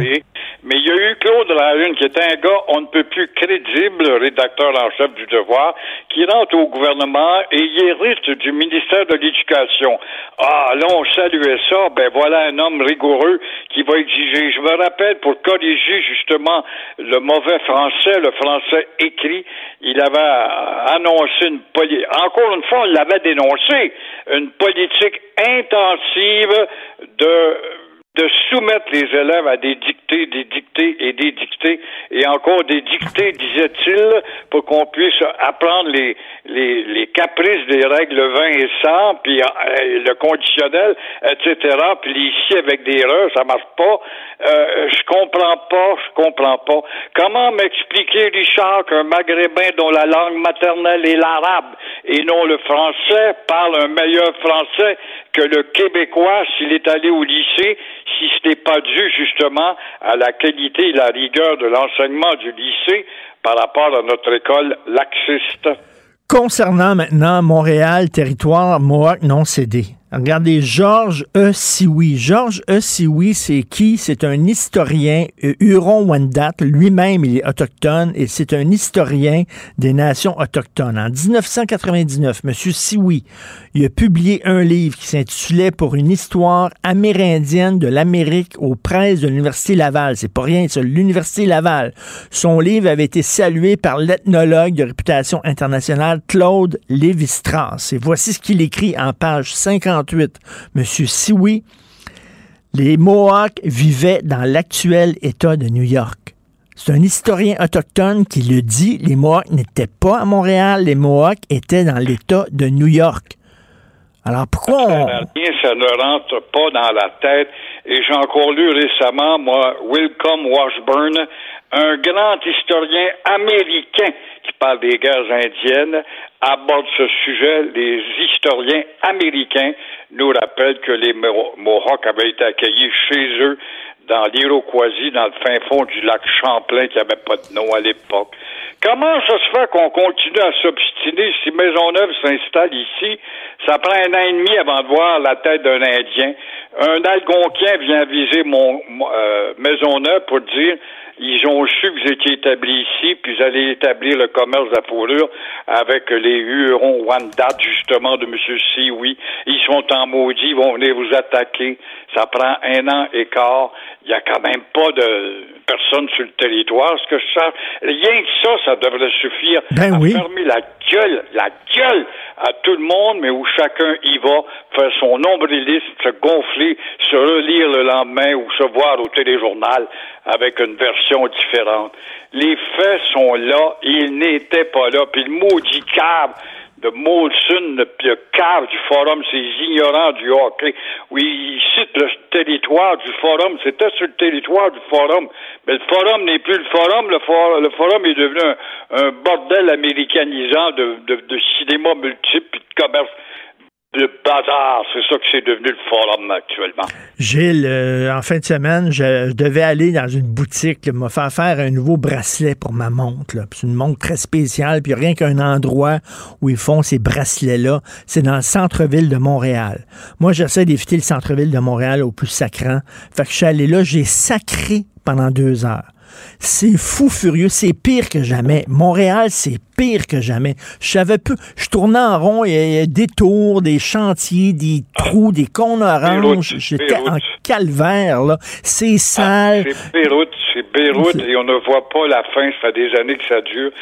Sur l'autoroute de l'autoroute Bonaventure, en allant vers le centre-ville. Ça fait, je te l'ai dit, il n'y a personne qui prend ça en note au ministère. Le, ministre de, des Transports, moi, qui s'appelle, lui, il est fort, il est fort en gueule à l'opposition. C'était pour créer des équipes volantes, puis on va mettre 100 employés là, puis ils vont travailler deux semaines, ça va être fini. Puis après ça, on va mettre 100 à d'autres, puis ils vont travailler deux semaines, ça va être fini. Ça fait deux ans ou plus de deux ans qu'il y a un millier de cônes. T'as pas un maudit chapeau de plastique qui est là. T'as pas une paire de bretelles jaune-orange. Tu vois personne, personne, personne. Comment est-ce qu'on peut endurer ça d'un pays dit moderne, évolué, efficace?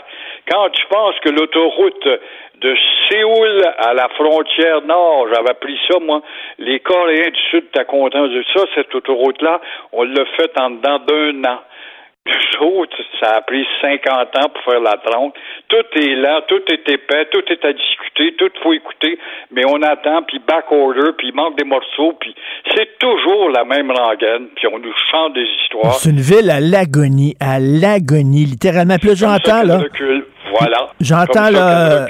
Jean, Jean, oui, puis j'entends de Nicodère, il, a, fait une conférence de presse, puis c'est très important de faire de Montréal une ville ouverte à la diversité. Puis arrêtez, comme s'il y avait des problèmes épouvantables à Montréal de racisme, de xénophobie, de fermeture. c'est pas vrai. C'est pas vrai. Il veut mettre un couvercle sur le, le boulevard des Caries, par contre. Mais ouverte, faites-moi rire, ouverte. Elle peut pas être plus ouverte, c'est multilingue ici. Et la ville sert en 42 langues un broyard qui se lamente, qui vient du fin fond de la brousse, du Bazoutolan, et puis qui comprend pas, puis on va l'aider à pleuvante. Voilà la ville ouverte qui se fait descendre par les tenants du woke. Oui, il dit il faut que ce soit plus ouvert envers les LGBTQ. Voyons donc, c'est une ville qui est super ouverte envers les gays puis les lesbiennes à Montréal. S'il y a une ville, le village, voyons donc. Ben, oui, comme... les manifestations dans la rue pour le gars qui veut changer de genre, ben voyons. tout, tout, tout est permis puis c'est gazetté, mais il y a toujours des enfants nénanes, des enfants chiennes qui continuent, puis ils ont encore la caméra puis le micro pour nous beurrer, puis ça se rend au Canada, puis de Canada aux États-Unis. Merci Gilles, à demain. À demain, au revoir. Pour une écoute en tout temps, ce commentaire de Gilles Proux est maintenant disponible dans la section balado de l'application ou du site cube.radio. Cube Radio. Tout comme la série podcast de Gilles Proux, la radio, premier influenceur. Découvrez dans ce balado comment la radio a influencé le monde moderne tel qu'on le connaît d'hier à aujourd'hui. La chronique argent. Une vision des finances pas comme les autres. Yves Daou, un sacré bon texte dans la section argent aujourd'hui qui va faire beaucoup jaser. Ça fait d'ailleurs la page couverture du Journal de Montréal. Des centaines d'immigrants, de travailleurs étrangers, d'étudiants étrangers qui parlent français, euh, qui pourraient être un atout incroyable pour le Québec. Ça prend jusqu'à 26 mois pour obtenir ta résidence permanente, alors qu'à l'extérieur du pays, ça prend deux à trois mois. Ils sacent le camp du Québec, ils lèvent les feutres à contre-cœur parce qu'ils aiment le Québec, ils aimeraient ça rester ici, mais ça prend trop de temps pour obtenir la résidence euh, permanente. Ils, le camp. C'est quoi le problème, Yves? Euh, Richard, moi, là, ce que je vois, là, c'est que ces gens-là qui veulent vraiment venir travailler ici au Québec, puis sont qualifiés, ne devraient pas faire l'objet d'une chicane entre le fédéral et Québec. Là. Et là, ce que je comprends de, la partie qu'on a faite avec Nora à la montagne ce matin, c'est que Trudeau, mais, comme tu dis, Capitaine Canada, là, a lancé un programme euh, pour le traitement accéléré euh, pour des résidences euh, permanentes, pour des étudiants étrangers diplômés puis des travailleurs étrangers. Puis ce programme-là, évidemment, visait l'immigration économique francophone à travers le, le, Canada. Puis là, la question, c'est que le Québec lui-même a ses propres programmes. Et là, le Québec, il dit, moi, j'ai pas besoin de faire partie de ce programme-là. Déjà, moi, je m'occupe moi-même de l'immigration. Donc, ce qu'on comprend, c'est que le programme que Trudeau a mis en place, évidemment, il dit que ça prend euh, plus, euh, moins de temps euh, avec son programme à lui que Québec lui-même. Et là, Québec, ce qui répond actuellement, parce que là, le traitement des 90 000 demandes se ferait de façon plus accélérée dans ce programme-là que le programme du gouvernement québécois. Mais je te rappellerai quand même qu'il y a un accord Canada-Québec actuellement relatif à l'immigration. C'est que dans cet accord-là entre le Québec et le fédéral, là, le Québec délivre un certificat de sélection aux candidats qui mmh. aux exigences du Québec. Le gouvernement fédéral est responsable de l'admission des personnes immigrantes. Donc, c'est lui qui accorde le statut de résident permanent aux candidats qui ont été sélectionnés par le Québec. Puis, dans l'objectif de, de, 2020 à 2022, là, le Québec veut augmenter le nombre d'immigrants euh, admis au cours de la période, là, qui va atteindre de 49 500 à 52 500 en 2022. Puis pour, pour cette période-là, de ce nombre-là, c'est 65% ça va être l'immigration économique. Sauf que là, il faut qu'il y ait un arrimage entre la sélection et les besoins du marché du travail au Québec. Donc le Québec a quand même des critères. Fait que je pense que là, ils ont les, ces, ces gens-là qui sont des gens qu'on adore, on veut les garder mais ne devra pas faire l'objet d'une chicane entre le fédéral et. Euh, ben c'est ça, parce que là, Yves, Yves, il y a des gens qui vont dire, ben là, c'est la faute du Québec. Le Québec pourrait, euh, pourrait prendre ce programme-là puis l'appliquer au Québec. Le programme fédéral veut rien savoir parce que ça vient d'Ottawa, puis à Québec, il y a une chicane avec Ottawa, puis tout ça. Mais moi, je dis attention, avant de sauter sur cette conclusion-là, attention, peut-être que le Canada, on le connaît, Justin Trudeau, il aime ça se présenter comme un sauveur. Le sauveur, le capitaine Canada. Regardez comment ils sont en marde au Québec, comment ils font les choses tout croche. Heureusement, le gouvernement fédéral est là. Donc, est-ce que c'est eux autres qui, font exprès de retarder le traitement euh, des, euh, des demandes provenant du Québec pour justement se péter bretelles en disant regardez comment ça fonctionne bien dans les autres provinces? C'est-tu de la faute du Canada, c'est de la faute du Québec, mais en tout cas, une chose est sûre, c'est que ces, ces immigrants-là font les frais d'une chicane quelque part. Oui, puis la fin, c'est qu'on ne devra pas se priver de ces, de ces, de ces gens-là, mais on, comprend très bien que le processus qui est mis en place euh, par le Québec, le, le, fameux certificat qui vise à s'assurer qu'évidemment les gens parlent français, etc., là, on a des témoignages, c'est vraiment des vrais francophones. Maintenant, est-ce que pour obtenir la résidence permanente, est-ce qu'il faut qu'il y ait un arrimage aussi entre les besoins à court terme du marché du travail aussi? Hein? Fait que, est-ce que est-ce que ces gens-là, moi je pense qu'il faut remettre le contrôle de l'immigration au gouvernement du Québec pour toutes les facettes de cette de, ben oui. et, arrêter de se batailler entre le fédéral puis le, le, le, provincial. Ben oui, pourquoi on a pourquoi on les frais de ça. Ben oui, pourquoi il faut tout le temps s'en remettre au fédéral en disant bon, est-ce que vous approuvez nos choix là? Puis là le fédéral ça niaise sa tête puis tout ça. Pourquoi on n'a pas les deux mains sur le volant en ce qui concerne l'immigration au Québec? Je te rappellerai encore, là, le gouvernement du Québec est prêt à, en 2022 à accepter 52 500 personnes. puis 65% de ce monde-là, ça serait de l'immigration économique, ben, que le gouvernement fédéral accélère le processus pour donner la, résidence permanente à ces 52 500 en, en 2022, puis qu'on arrête de chialer. Ah oui, mais en tout cas, c'est un sacré bon texte et ça, ça, ça déchire le cœur de voir des gens qui aiment le Québec, déjà des immigrants qui voulaient rester ici, qui s'identifient au Québec, qui sont qui, qui, feraient des citoyens fantastiques, mais qui quittent à contre-cœur. Vraiment. Parce que je pense que ça, c'est encore de la bureaucratie en folie, puis euh, on n'a pas de besoin ça. De besoin de la bureaucratie en folie au moment où on a 200 000 postes vacants au Québec. Oui, tout à fait. Un peu plus tôt dans l'émission avec Thomas Mulcair, on parlait de la série Succession qu'on suit, lui et moi, qui est tellement bonne sur l'histoire d'une famille multimilliardaire complètement dysfonctionnelle. Ils sont tous fous, plus, fous les uns que les autres, qui chicanent pour savoir qui va diriger l'entreprise. Euh, et, et, tu dis, Thomas faisait un, un, lien un peu avec la famille Rogers qui s'entre-déchire aussi, donc euh, tu vas en parler. Oui, écoute, ça, c'est vraiment une histoire. Là. Bon, d'abord, Roger, on sait, c'est, c'est, connu ici, c'est une marque euh, qui est présente au, Québec, mais là, c'est une chicane qui attire beaucoup les gens du milieu des affaires à Toronto, parce qu'évidemment, leur siège social est à, Toronto. Or, Edward Roger, qui est le fils de Ted, de, de fondateur de, de Actuellement, ce qu'il souhaitait depuis un bout de temps, lui, c'est de congédier le, PDG actuel, euh, actuel, M. Nathalie, pour le remplacer par un gars qui s'appelle Tony Sastiari, qui était le, directeur financier de la société. Et là, ce changement-là, le, bon, le PDG actuel a entendu parler de ça, et là, ça a commencé à circuler. Et là, actuellement, au conseil d'administration se retrouve sa mère, euh, Loretta Roger, et deux sœurs, Martha Roger puis Melinda euh, Roger, qui sont là au siège euh, de, au conseil. Et eux autres, ils veulent, ils voulaient pas que ça arrive.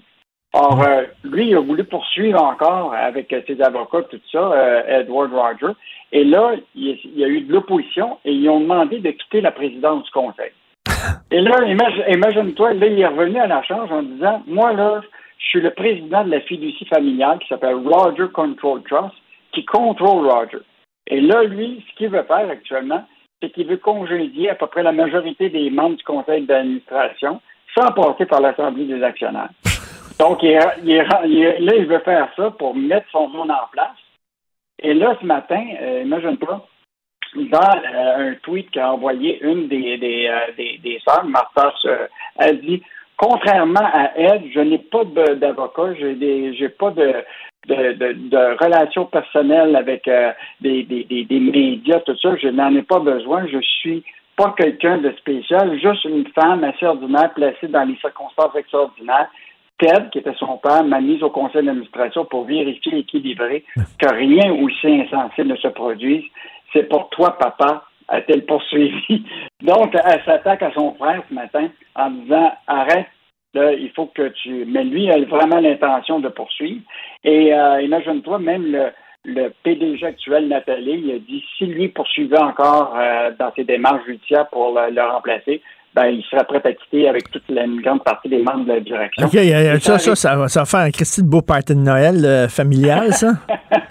Imagine-toi, ça arrive au moment où ce que faut pas oublier là, que Roger est actuellement euh, dans une, une, grande transaction qui est l'achat de chats euh, mm. dans le reste du Canada pour 20 milliards de, de, de dollars euh, pour financer cette acquisition-là. Écoute, c'est ils sont à c'est pas un moment facile pour eux. Chicane de famille à l'intérieur. Ils sont dans un mode d'acquisition important dans le reste du Canada.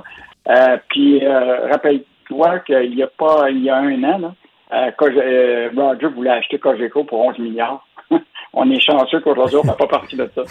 Tout à fait.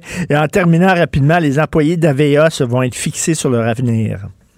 Bon, donc, euh, tu sais, cette histoire-là date depuis, euh, écoute, depuis 1988, euh, là, en fait, au moment où ce que ça a pris racine, il y a eu la loi là, de, qui a permis de la création, de la privatisation du transporteur aérien Air Canada.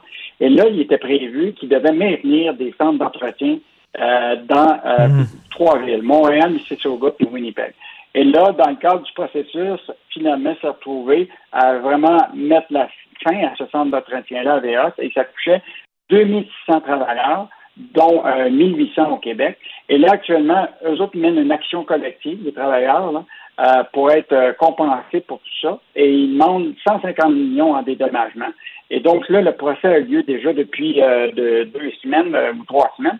Et là, on arrive dans les plaidoiries, là, dans les cours des prochains jours, là, où ce que chacun va faire valoir son, son argument. Donc, si AVA se gagne, ça va être une grosse victoire contre Air Canada, qui a mis fin à un centre d'entretien. Et en passant, je veux juste te rappeler que Philippe Couillard, en 2016, avait abandonné les poursuites contre Air Canada euh, pour à la défense de par rapport à AVA, pour la création d'un centre d'excellence en maintenance d'aéronefs pour les, euh, les C-séries. Et cette, cette, cette euh, promesse-là d'Air Canada a toujours pas eu lieu. Ça fait que ah, oui. AVA a disparu, puis la promesse en 2016 que d'Air Canada euh, d'aller de avec un centre d'entretien, alors que Philippe Couillard dit Moi, je vais Ben oui. abandonner les poursuites comme Air Canada.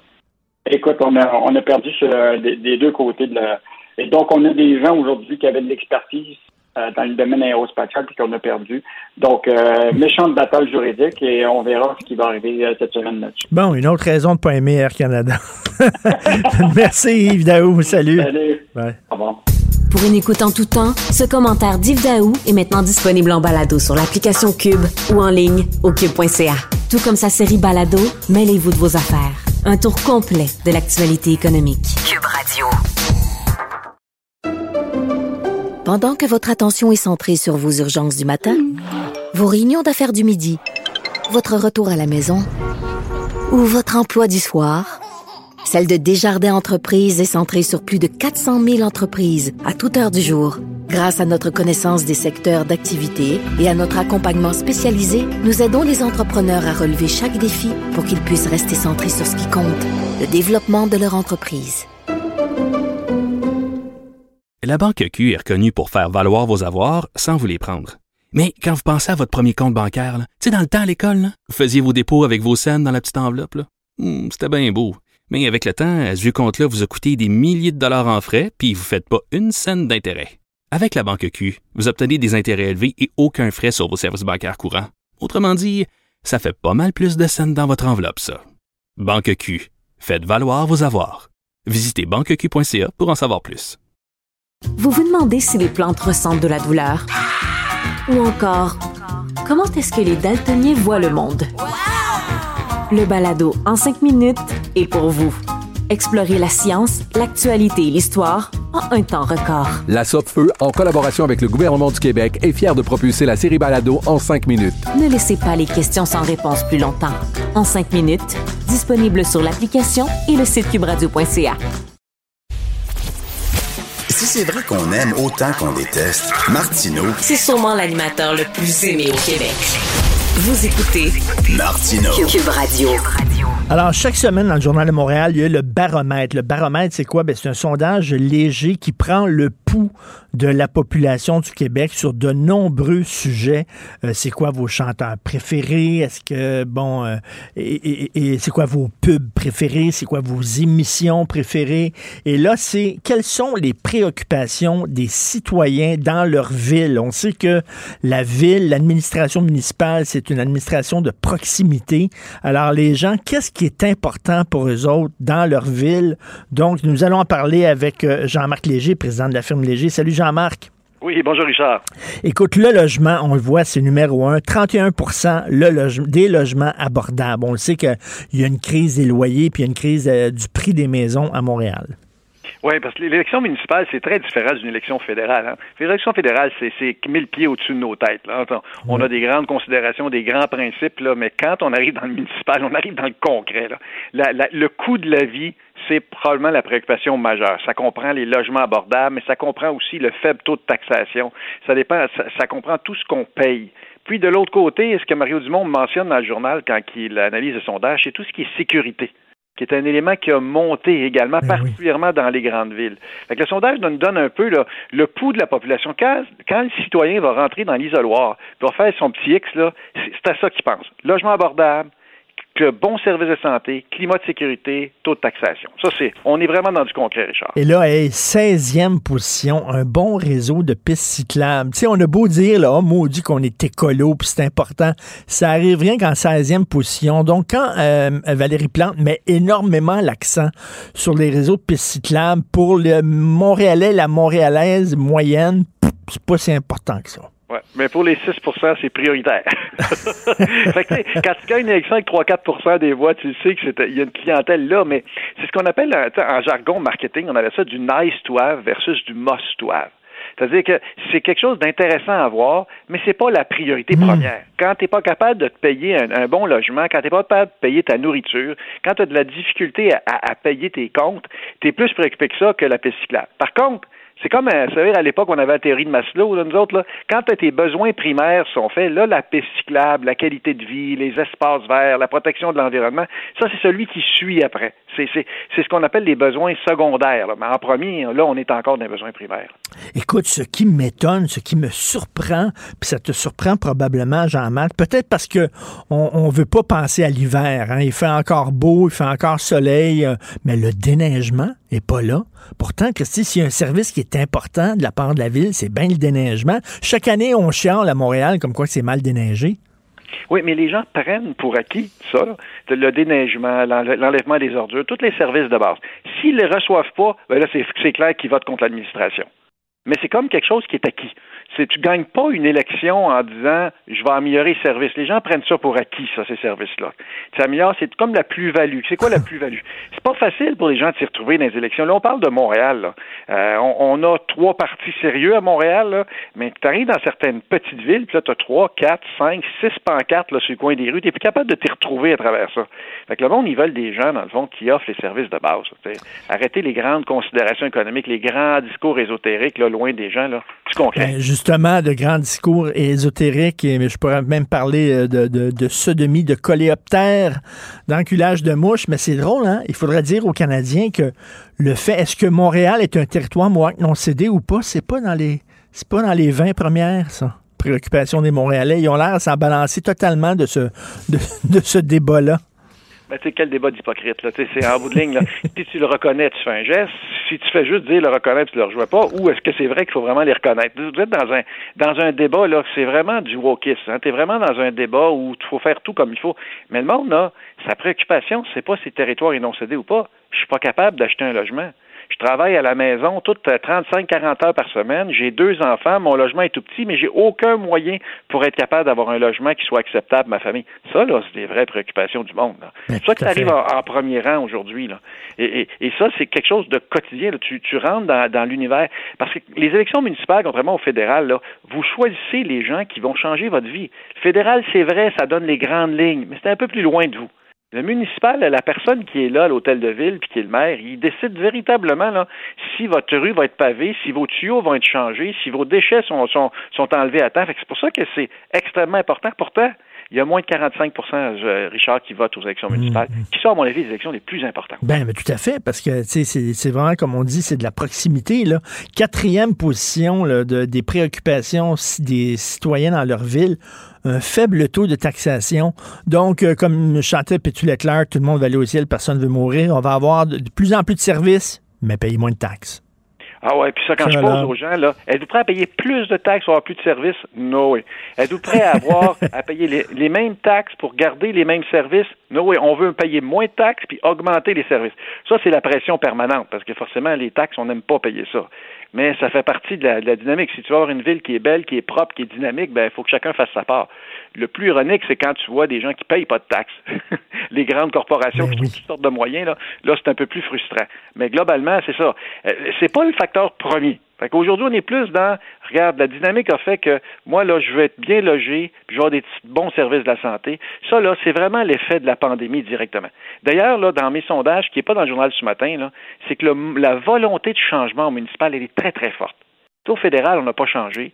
Euh, au- à la majorité des provinces de rang pandémie n'ont pas changé de gouvernement. Mais au niveau municipal, là, vous, aviez, vous avez beaucoup plus de gens aujourd'hui qui veulent un changement qu'avant.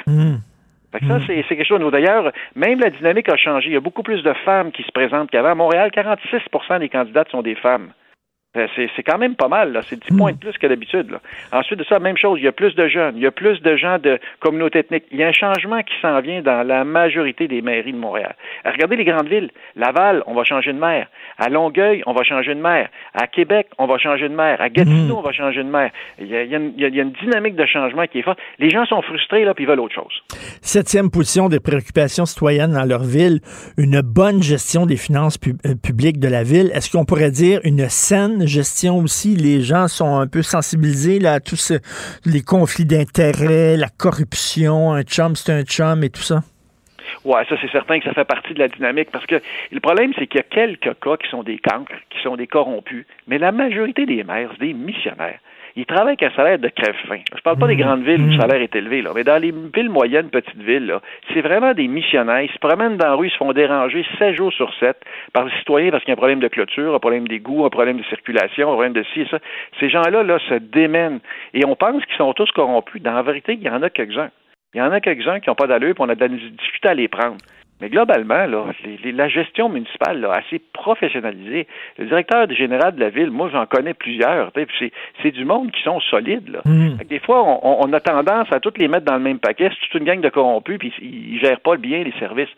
Le problème, c'est pas ça. Le problème, souvent, c'est qu'il dans la gestion municipale, ça prend beaucoup de temps pour changer les choses. Hein. C'est euh, faut prendre le temps d'en discuter, il faut prendre le temps de prendre la bonne décision. Puis là, aujourd'hui, il faut, faut interroger les citoyens. Fait que le processus est beaucoup plus long qu'avant.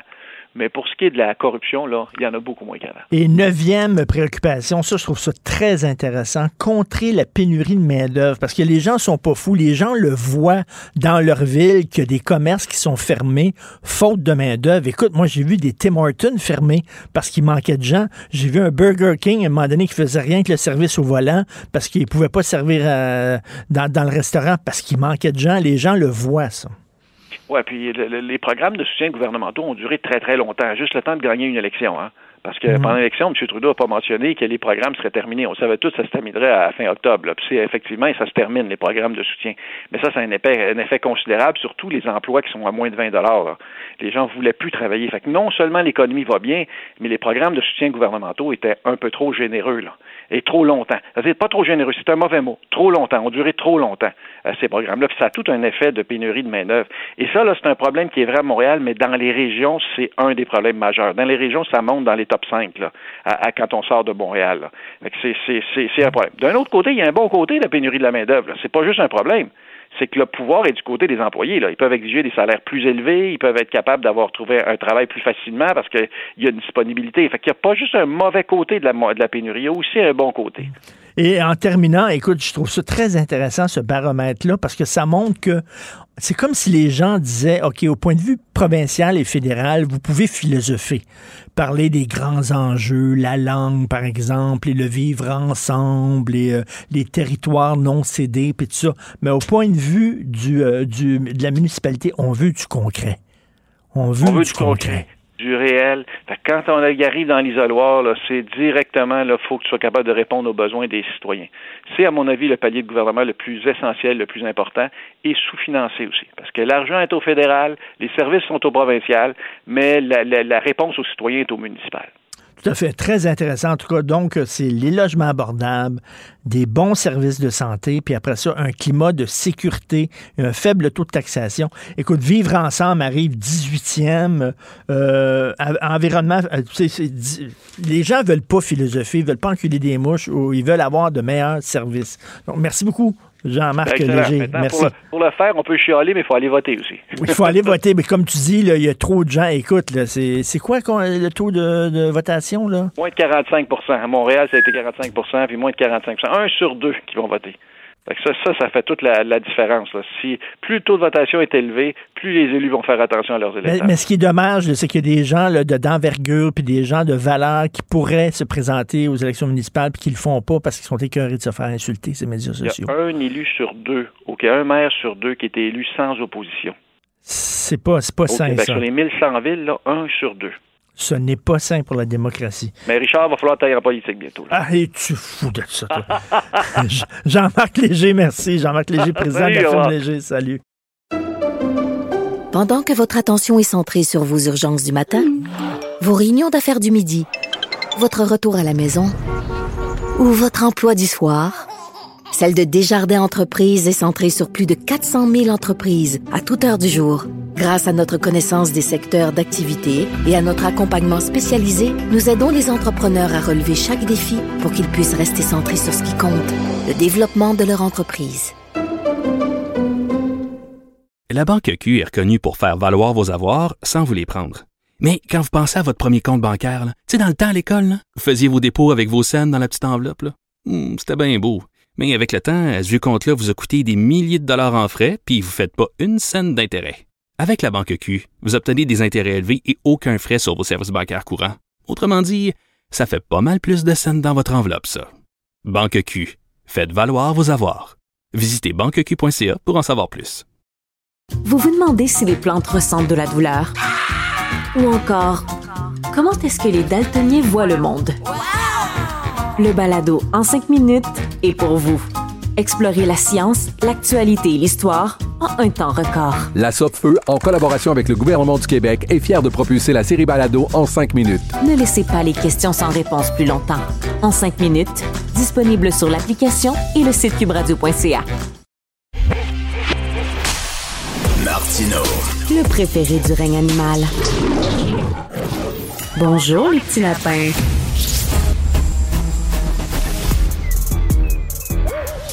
Mathieu Bocoté. Il représente un segment très important de l'opinion publique. Richard Martineau. Tu vis sur quelle planète? La rencontre. Je regarde ça et là, je me dis, mais c'est de la comédie. C'est hallucinant. La rencontre. Bocoté. Martineau.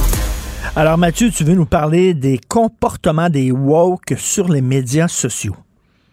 Oui, parce que je ne les nommerai pas ceux auxquels je pense, mais on les reconnaîtra ceux qui fréquentent Twitter de temps en temps.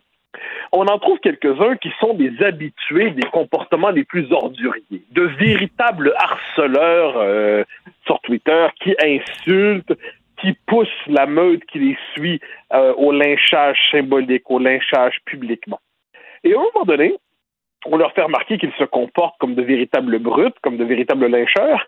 Donc, après trois mois à vomir partout sur tout le monde, ils nous font une série de statuts, euh, de tweets pour dire ah là là, je sais que j'ai été trop loin, je me comporte mal sur Twitter, c'est que je suis fragile, savez-vous. Et ils ajoutent normalement, c'est que je suis tellement blessé et vexé par le sort réservé à certaines minorités X, Y, Z, que ça me choque tellement que je lutte contre les privilégiés. D'ailleurs, je lutte contre mes propres privilèges, moi aussi.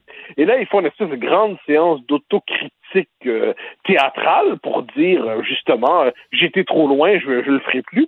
Et puis, normalement, quelques jours ou semaines plus tard, quelques jours plus que semaines d'ailleurs, ils recommencent leur comportement, leurs tweets orduriers, leurs commentaires orduriers, ainsi de suite, dans une espèce de cycle répétitif, une série de cycles. On en revient toujours à ça, ce qui pourrait nous laisser croire que chez certains d'entre eux, pas tous, on se retrouve d'avoir des psychologies vraiment fragiles, des gens qui sont dans un, rapport trouble au monde et qui ont besoin de canaliser une colère extrême ou une insécurité existentielle en participant à la, la, la foule lyncheuse, la meute lyncheuse. Ensuite, ils s'excusent et ils revomissent. Et ils s'excusent et ils revomissent. Et ainsi de suite. C'est assez fascinant ce comportement de la tribu euh, woke sur Twitter et il me semblait intéressant de l'analyser. C'est plus fort qu'eux, hein? Oui, exactement. Parce qu'ils ont une espèce de, de besoin euh, qui relève de la névrose à certains égards, quelquefois, de, de, de signalement moral. Ils vous doivent montrer à quel point euh, c'est quoi la cause du jour, qui on déteste aujourd'hui, puis ensuite il y a ceux qui détestent à temps plein, et puis il y en a quelques-uns dans cette catégorie, il m'arrive d'y être, je crois. Donc là, ils détestent à temps plein. Et là, ils ne peuvent pas s'en empêcher. Puis quelle que soit la nouvelle qui sort sur quelqu'un, quel que soit le l'extrait décontextualisé, ou quel que soit le titre, la chronique, tout ça, le texte, le livre, la présence télé, la présence radio, ils vont y aller dans un de cycle répétitif où il s'agit chaque fois d'une campagne de diffamation, une campagne pour de dénigrement, une campagne d'humiliation publique, à tout le moins c'est ainsi qu'ils le souhaitent. Et ce qui est fascinant, donc, c'est le cycle de l'excuse.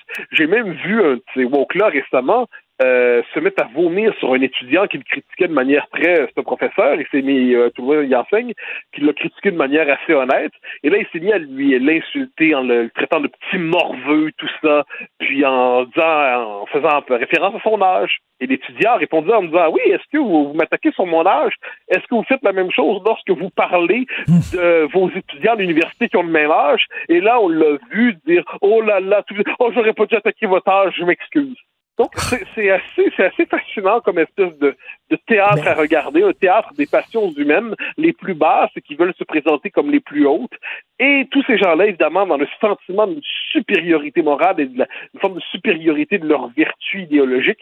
C'est intéressant à voir aller. Je sais pas ce que ça dit sur notre époque, sinon ça témoigne, à mon avis, une forme de dérèglement du rapport au monde, euh, de gens qui se veulent anxieux, qui revendiquent leur anxiété, qui revendiquent leur sentiment de supériorité morale, puis en dernière instance, ça en fait des petits Et il y a un discours, moi, que je ne suis plus capable d'entendre, mon cher Mathieu, c'est, par exemple, prends les antivax, par exemple, qui ne cessent de menacer, d'insulter. J'ai jamais vu des gens aussi crainqués que ça. Euh, vraiment. Mais il faudrait les comprendre. Il faudrait comprendre la, Ah, ben oui. la, la douleur qu'ils ont en disant, en disant, attends une minute, le problème, c'est pas moi qui critique les antivax. Le problème, c'est les antivax qui sont une gang de, fous furieux qui ne cessent de menacer et de d'insulter et de vomir leur haine. Non, c'est moi qu'il faudrait que, je fasse preuve euh, d'écoute.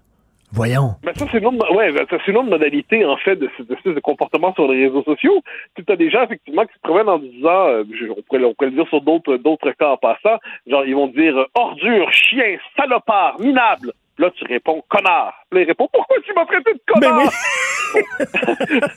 Alors, bon, on, on- on- on a compris, on a compris. Donc ça, mais ça, on le voit souvent, cela dit.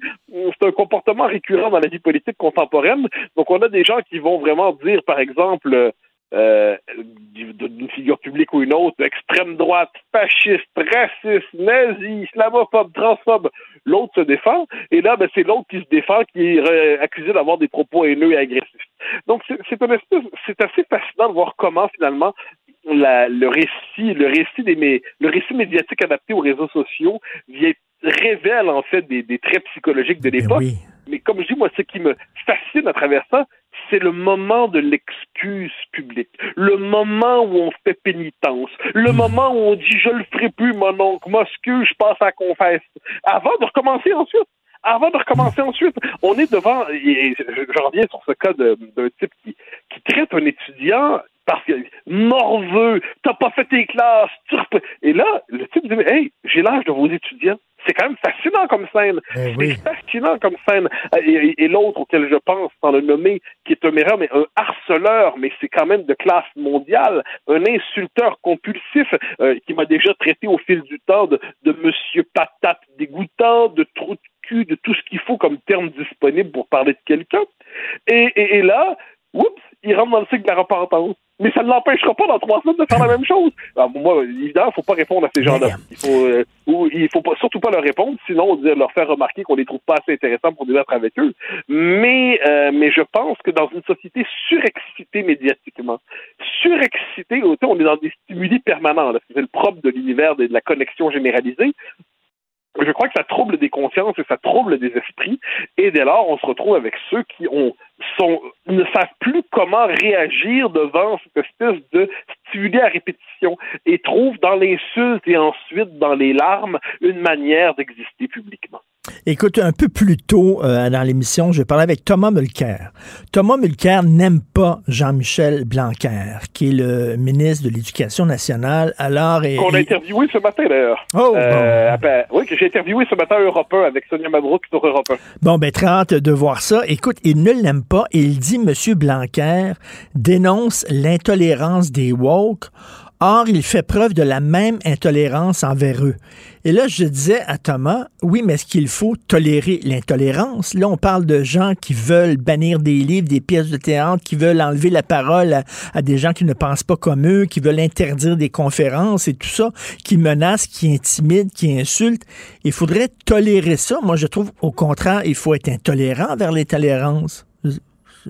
Bon, je, pense surtout que Jean-Michel Blanquer n'est pas intolérant. Jean-Michel Blanquer répond sérieusement à la mouvance woke en s'inquiétant effectivement de ces gens qui font dans l'autodafé, qui font dans la destruction de statuts, qui font dans la diabolisation du passé, qui font dans la diabolisation de la raison, qui font dans la racialisation des rapports sociaux.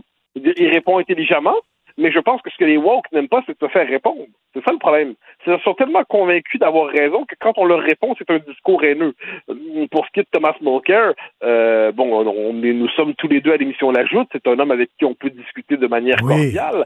Mais cela dit, euh, c'est aussi un homme qui, a, qui aurait pu peut-être devenir premier ministre puis qui a trébuché sur un ICAB. C'est-à-dire, c'est euh, c'est quand même quelqu'un qui a décidé de considérer qu'on peut prêter son serment de citoyenneté en ICAB est un droit fondamental au Canada. Euh, c'est quelqu'un qui considère aujourd'hui que la revendication de dire que Montréal est un territoire autochtone ou mohawk non cédé est une revendication légitime. Donc, manifestement, il appartient à un univers non seulement politique, différent d'un univers moral et symbolique qui est assez extérieur aux catégories dans lesquelles on débat normalement. Ensuite, c'est un homme cordial, c'est un homme sympathique, il n'y a pas de doute sur ça, mais il y a euh, il évolue dans un autre univers de référence. Pour ce qui est de Blanquer, j'y reviens. J'ai eu l'occasion de lui poser deux, trois questions ce matin. L'une d'entre elles sur la question du wokisme, justement. Et euh, il m'a répondu très, très justement, je crois, que quand on est devant cette espèce de furie iconoclaste qu'on a aujourd'hui, ben, il faut lui répondre, mais lui répondre par le travail de la raison, par le travail de la pensée. Je ne vois pas où est l'intolérance dans une réponse rationnelle et argumentée devant cette mouvance-là. Mais, mais encore une fois, quand on est, on est devant des gens qui disent nous sommes la vertu, nous sommes le bien, nous sommes la générosité, nous sommes l'ouverture, ben, quand on leur répond, c'est que nous sommes donc la fermeture, l'absence de générosité, l'absence d'empathie, et ainsi de suite bon, on finit par comprendre le jeu, mais ce n'est de ce point de vue qu'un mauvais jeu. Écoute, en terminant rapidement, euh, dans le nouveau cours qui va remplacer le cours de CR, euh, on va parler de la culture québécoise. On va enseigner la, culture québécoise aux jeunes. Et il y a des gens qui disent ah ben c'est ça, ça va être ça va être blanc, ça va être tricoté serré, ça va être euh, ça va être du Gilles Vignon puis du Régent Duchamp, puis on va se bloquer à tous les autres. Non. C'est quoi? Premièrement, ce serait formidable si les jeunes Québécois étaient familiarisés avec, avec, Gilles Vigneault. Franchement, ce ah serait pas mal. Puis avec Félix Leclerc aussi, puis avec Jean-Pierre Ferland, et puis avec Claude Léveillé, puis avec Claude Gauthier. accessoirement, l'histoire du Québec, c'est triste à dire, ou je sais pas si c'est triste, mais ceux qu'on appelle les Canadiens français, là, par ailleurs d'autres se sont agrégés à eux au fil du temps, eh ben, ont représenté l'essentiel de l'histoire du, du, Québec tel qu'il a été constitué à partir de 1534, surtout 1508. Bon, euh, c'est comme ça. Donc, que les nouveaux arrivants s'approprient cette histoire, et puis ensuite, il y a d'autres figures qui sont, qui sont greffées. C'est très bien. L'histoire du Québec est une histoire qui était capable d'accueillir des figures extérieures. Mais là, moi, je vois pas, je vois pas, je vois pas le mal qu'il y a à faire en sorte qu'un poète immense comme Gilles Vigneault, c'est pas seulement un chansonnier, c'est un poète, Gilles Vigneault, qui a saisi l'âme de la nation. Ben, je vois pas de mal à ce que les jeunes puissent apprendre euh, qui est ce poète. D'ailleurs, je devine que si on voulait nous faire apprendre euh, aux jeunes Québécois le, grand poète de, des Perses, le grand poète des Roumains, le grand poète des Italiens, le grand poète des, comme on peut multiplier, Palestiniens, on nous dira c'est formidable. Ah, ça c'est de l'ouverture, c'est magnifique, on s'ouvre au monde. Bon, mais euh, est-il possible aussi de s'ouvrir à soi? ce serait pas une si mauvaise idée que de s'ouvrir à soi. Puis des gens qui s'installent chez nous et leurs enfants, eh bien, c'est quand même pas si mal qu'ils puissent s'ouvrir à nous un peu. Hein? L'ouverture à l'autre, mais sous l'ouverture à nous, c'est pas si mal. Moi, je n'ai aucun problème avec ce cours. Non, non, il faut vraiment être de mauvaise foi pour dire qu'il y a un problème à, enseigner notre culture, notre passé, nos traditions et notre histoire aux, gens qui arrivent ici. Merci beaucoup, Mathieu Boccoté. On se reparle demain. Bye bye. Salut. Pour une écoute en tout temps, ce commentaire de Mathieu Boccoté est maintenant disponible dans la section balado de l'application ou du site cube.radio. Radio.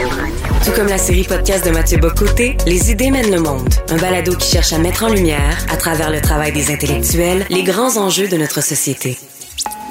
Cube Radio. Pendant que votre attention est centrée sur cette voix qui vous parle ici, ou encore là, tout près ici, très loin là-bas, Celle de Desjardins Entreprises est centrée sur plus de 400 000 entreprises partout autour de vous. Depuis plus de 120 ans, nos équipes dédiées accompagnent les entrepreneurs d'ici à chaque étape pour qu'ils puissent rester centrés sur ce qui compte, la croissance de leur entreprise. La Banque Q est reconnue pour faire valoir vos avoirs sans vous les prendre. Mais quand vous pensez à votre premier compte bancaire, tu sais, dans le temps à l'école, vous faisiez vos dépôts avec vos scènes dans la petite enveloppe. Hmm, c'était bien beau. Mais avec le temps, ce vieux compte-là vous a coûté des milliers de dollars en frais, puis vous ne faites pas une scène d'intérêt. Avec la banque Q, vous obtenez des intérêts élevés et aucun frais sur vos services bancaires courants. Autrement dit, ça fait pas mal plus de scènes dans votre enveloppe, ça. Banque Q, faites valoir vos avoirs. Visitez banqueq.ca pour en savoir plus. Vous vous demandez si les plantes ressentent de la douleur? Ou encore, comment est-ce que les daltoniens voient le monde? Le balado en cinq minutes est pour vous. Explorez la science, l'actualité et l'histoire en un temps record. La Feu, en collaboration avec le gouvernement du Québec, est fière de propulser la série Balado en cinq minutes. Ne laissez pas les questions sans réponse plus longtemps. En cinq minutes, disponible sur l'application et le site cubradio.ca. Martino. Des fois, quand on se sent contrarié, ben c'est peut-être parce qu'il touche à quelque chose.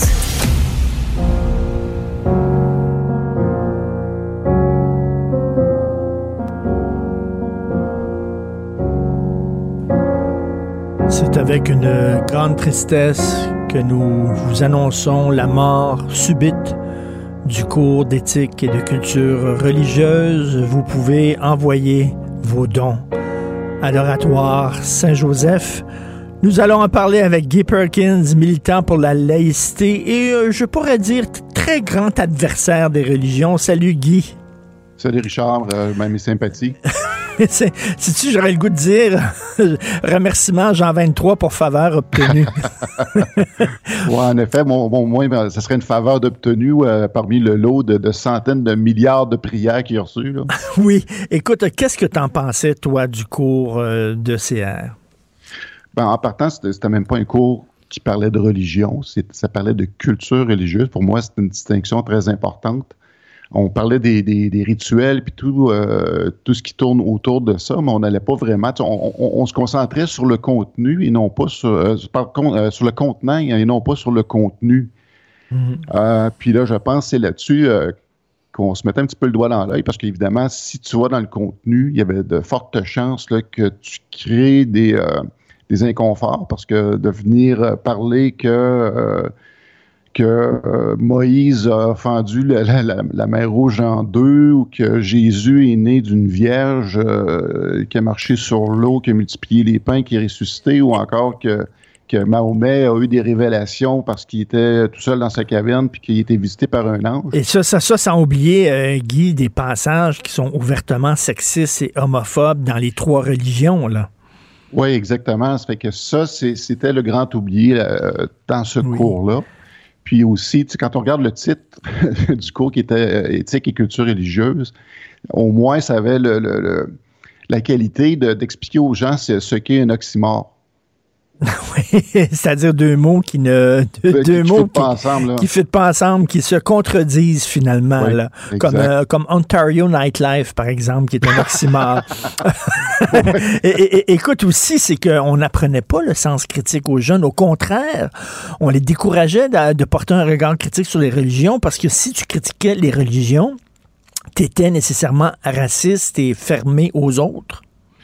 Oui, exactement, parce qu'on on, abordait encore là qu'une seule facette de l'aspect religieux, parce que euh, c'est tellement euh, complexe euh, que je m'aperçois qu'il y a bien des gens justement qui vont parler de religion, mais qui ne connaissent pas vraiment tous les fondements, parce qu'il y a des gens qui vont ramener ça à, à, la stricte croyance personnelle, la petite superstition bénigne, mais la religion, la croyance, ça va quand même jusqu'à l'aspect justement de la culture familiale à la culture nationale et c'est même politique et même identitaire. Fait que c'est très complexe, puis on n'allait pas dans ce genre de détails-là. Puis un grand oublié dans ce cours-là, c'était comme si, puis c'est effectivement le cas, puisqu'on dirait que le paramètre par défaut de chaque humain qui vient au monde, c'est d'être, euh, qui, qui, est euh, par défaut religieux. Ben euh, oui. Quand on regarde les statistiques, c'est que tu as quand même environ 6,5 milliards de gens euh, dans le monde sur une population de 8 milliards qui est affiliée à une religion. Euh, mais par contre, il y a quand même une vision du monde qui est complètement négligée puis qui n'est même pas fédérée. Puis il faudrait peut-être un jour commencer à penser à se fédérer, mais c'est l'athéisme. Parce que l'athéisme, c'est quand même une vision du monde qui est, malheureusement, qu'on met toujours en opposition à, à la religion, parce qu'on n'a pas le choix, parce que, comme je te disais, le paramétrage par défaut, c'est d'être religieux. Mais par contre, il faudrait quand même parler de ce groupe-là. Puis c'est un groupe qui est en croissance. Mais même les athées, on te demande de prendre position sur la religion. C'est comme, euh, veux, veux pas, c'est comme, comme tu dis, c'est comme par défaut, le paramètre important, c'est la religion. Fait que là, tu dois, te, dire athée, mais pourquoi il faudrait se positionner face à la religion si tu ne crois pas en religion? Tu ne pas te positionner face à quelque chose auquel tu ne crois pas? Ben justement parce que de, de façon euh, comme intrinsèque, euh, où ce qu'on on se questionne pas. Puis d'ailleurs, moi, c'est ce que je souhaite comme questionnement, m'en à dire, bon, ok, c'est c'est c'est quoi le paramétrage là? C'est parce que si Justin Trudeau se, se, se vantait qu'il était dans la première société post-nationale, moi, j'aimerais ça peut-être qu'on devienne la première société euh, post-religieuse. ou post-religieuse. Maintenant, j'aime pas dire ça encore là parce qu'on se réfère encore à la religion, mais devenir une, une société rationaliste où oui ceux qui ont à justifier, c'est ceux qui croient et non pas l'inverse. Exactement, tout à fait. Euh, Jean-François Robert, je disais, l'ancien programme euh, reposait sur un, dogme que c'est l'appartenance à une communauté religieuse qui définit notre identité. On ne peut plus tolérer ce genre de discours dans nos écoles. Est-ce que tu es d'accord avec ça, qu'on prenait un, un, un, un paramètre, une dimension d'une personne, c'est-à-dire sa religion, puis qu'on disait ça, ça définit toute ton identité au grand complet. Ben pour ceux qui, qui sont euh, qui sont dans le camp de cette position-là, que, que, de ramener l'identité à l'identité religieuse, est-ce qu'ils veulent vraiment ce qu'on revienne à ça, puis qu'on puis que ça nous force nous les Québécois à dire bon ok ben nous on est des catholiques, on est des chrétiens. Hmm. Euh, moi personne en tout cas, ben, moi j'ai fait mon apostasie, là, fait que j'étais encore moins moins moins que ça là, mais euh, Est-ce qu'on veut ça, justement, de dire ben, les Québécois, c'est des catholiques, puis euh, tel autre groupe, c'est des, euh, des, musulmans, tel autre groupe sont des ah, juifs? Là, je te comprends. Ça, ça non, non. Bon eux autres auraient le droit de se braquer sur la religion, mais pas nous autres. Pas Parce les que, catholiques. Écoute, on, ne fait que regarder la dernière campagne électorale fédérale où tout le monde était là à présupposer qu'il y avait des positions dans le programme du Parti conservateur qui étaient d'accointance, de, de, qui avaient un fond religieux dans certaines de leurs positions, ce qui n'était pas tout à fait faux. Mais euh, si on s'inquiète de ça, tu sais, à un moment donné, il faut, faut s'inquiéter de tout ça, puis euh, aller en arrière, puis aller dans le fond, puis parler vraiment de religion. Là. Puis, c'est, d'ailleurs, encore, j'ai encore plugué mon livre, je suis en train de l'écrire. C'est, le but de mon livre, c'est justement d'essayer de, de revenir sur le fond puis mettre un petit peu de côté les rituels. Et c'est drôle parce qu'on pointe du doigt le Parti conservateur en disant ah, vous avez des accointances avec des catholiques alors qu'on a des ministres avec des turbans puis ça on n'en parle pas puis on dit rien. Écoute, il y a eu un sondage de la firme Léger publié vendredi dans le Devoir un Québécois sur deux ne croit pas en Dieu. En fait, la question de sondage, c'était personnellement, croyez-vous en Dieu? 51% des Québécois ont dit oui. 49% non. Et chez les francophones du Québec et du Canada, c'est le non qui est majoritaire. Donc, est-ce que toi, tu vois ça d'un point de vue optimiste? Euh, on pourrait l'être quand on regarde les chiffres. si on se compare justement aux chiffres mondiaux, ce qu'on vient de parler, c'est-à-dire qu'il y a un peu plus près de 80% de la population mondiale adhère à, un courant religieux. On voit qu'au Canada, qu'on n'est pas dans cette sphère-là. Mais moi, je suis juste surpris que ça soit pas différent. On est quand même une société euh, dite euh, moderne, euh, qui a des grandes universités, où l'éducation est techniquement mis, euh, mis en priorité puis qu'on ait des chiffres encore à moitié-moitié comme ça, moi, ça, ça, ça, me déroute un peu. J'aurais espéré mieux encore. tu prends tes mais, rêves pour mais, tes réalités, mais ça montre quand même que, tu sais, on... C'est pour ça que les, les, les, nouveaux arrivants disent oh, Vous êtes braqués contre la religion. C'est parce qu'ils ne voient pas à, à, quel point la, la, religion nous a étouffés pendant très longtemps au Québec. Là. On l'a oui, sorti par la porte d'en avant. On ne veut pas qu'elle revienne par la porte d'en arrière. Il y a deux choses, Richard. Aussi, quand on regarde les chiffres, moi, ce qui me, ce, ce qui euh, me fait rire un peu, c'est que dans la portion qui vont dire qui, euh, qui croient, ce qui est drôle, c'est que ces gens-là, euh, leur croyance n'est pas le résultat d'une réflexion. Hein, c'est le résultat du fait qu'ils se sont fait imposer une religion dès la naissance, puis ils ont été endoctrinés. Mm-hmm.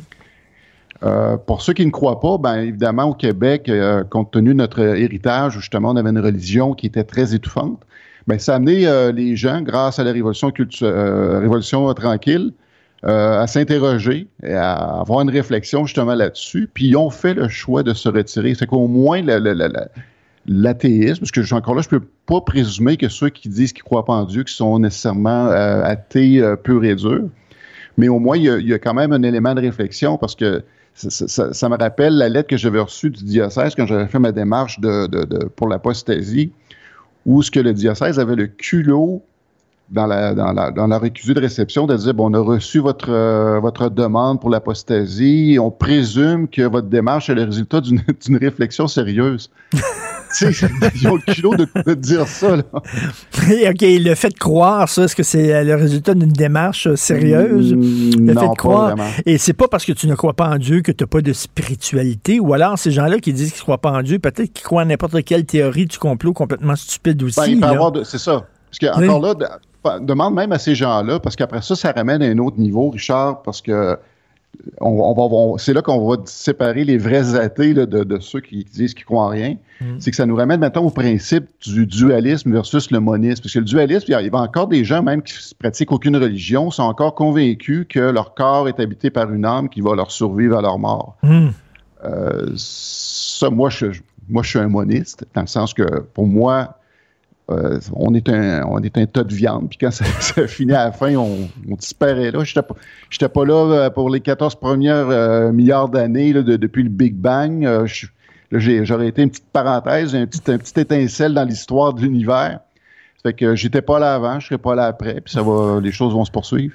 C'est ça, mais c'est on, rêve de vivre dans une société rationaliste. C'est quoi on célébrait c'était quoi les, les- je sais pas les 50 ans ou 40 ans ou 30 ans de la tune Imagine des Beatles de John Lennon? Quand il dit Imagine a world without religion là, euh, je suis pas sûr qu'on est encore capable de l'imaginer euh, malheureusement en 2021. Non, c'est un besoin fondamental. Je peux, je peux comprendre. Quand c'est quelque chose qui, qui, qui t'appartient à toi, que ça, ça se passe en dedans de toi, puis que tu viens te, te, te, te rassurer comme ça, encore là, je peux comprendre ce besoin-là de, de plusieurs. Mais c'est quand on parle de, de fédérer ce genre de truc-là que ça peut devenir dangereux parce qu'il peut y avoir des débordements puis des, euh, des choses assez graves qui peuvent euh, en, en sortir. En tout cas, au moins, on va là maintenant dans le nouveau cours encourager les jeunes à développer leur sens critique et non à se s'agenouiller benoîtement devant toutes les religions. Merci beaucoup, Guy Perkins. Alléluia. Alléluia, merci. Et bonne Salut, écriture de ton livre. Salut. Parlant de s'agenouiller benoîtement, c'est Benoît qui va prendre la relève. On a notre rencontre à midi, bien sûr. Je remercie énormément à la recherche Florence Lamoureux. Merci beaucoup Luc Fortin qui nous a donné un coup de main. Jean-François Roy à la régie et la, la réalisation. On se reparle demain 8 heures. Passez une excellente journée. Cube Radio.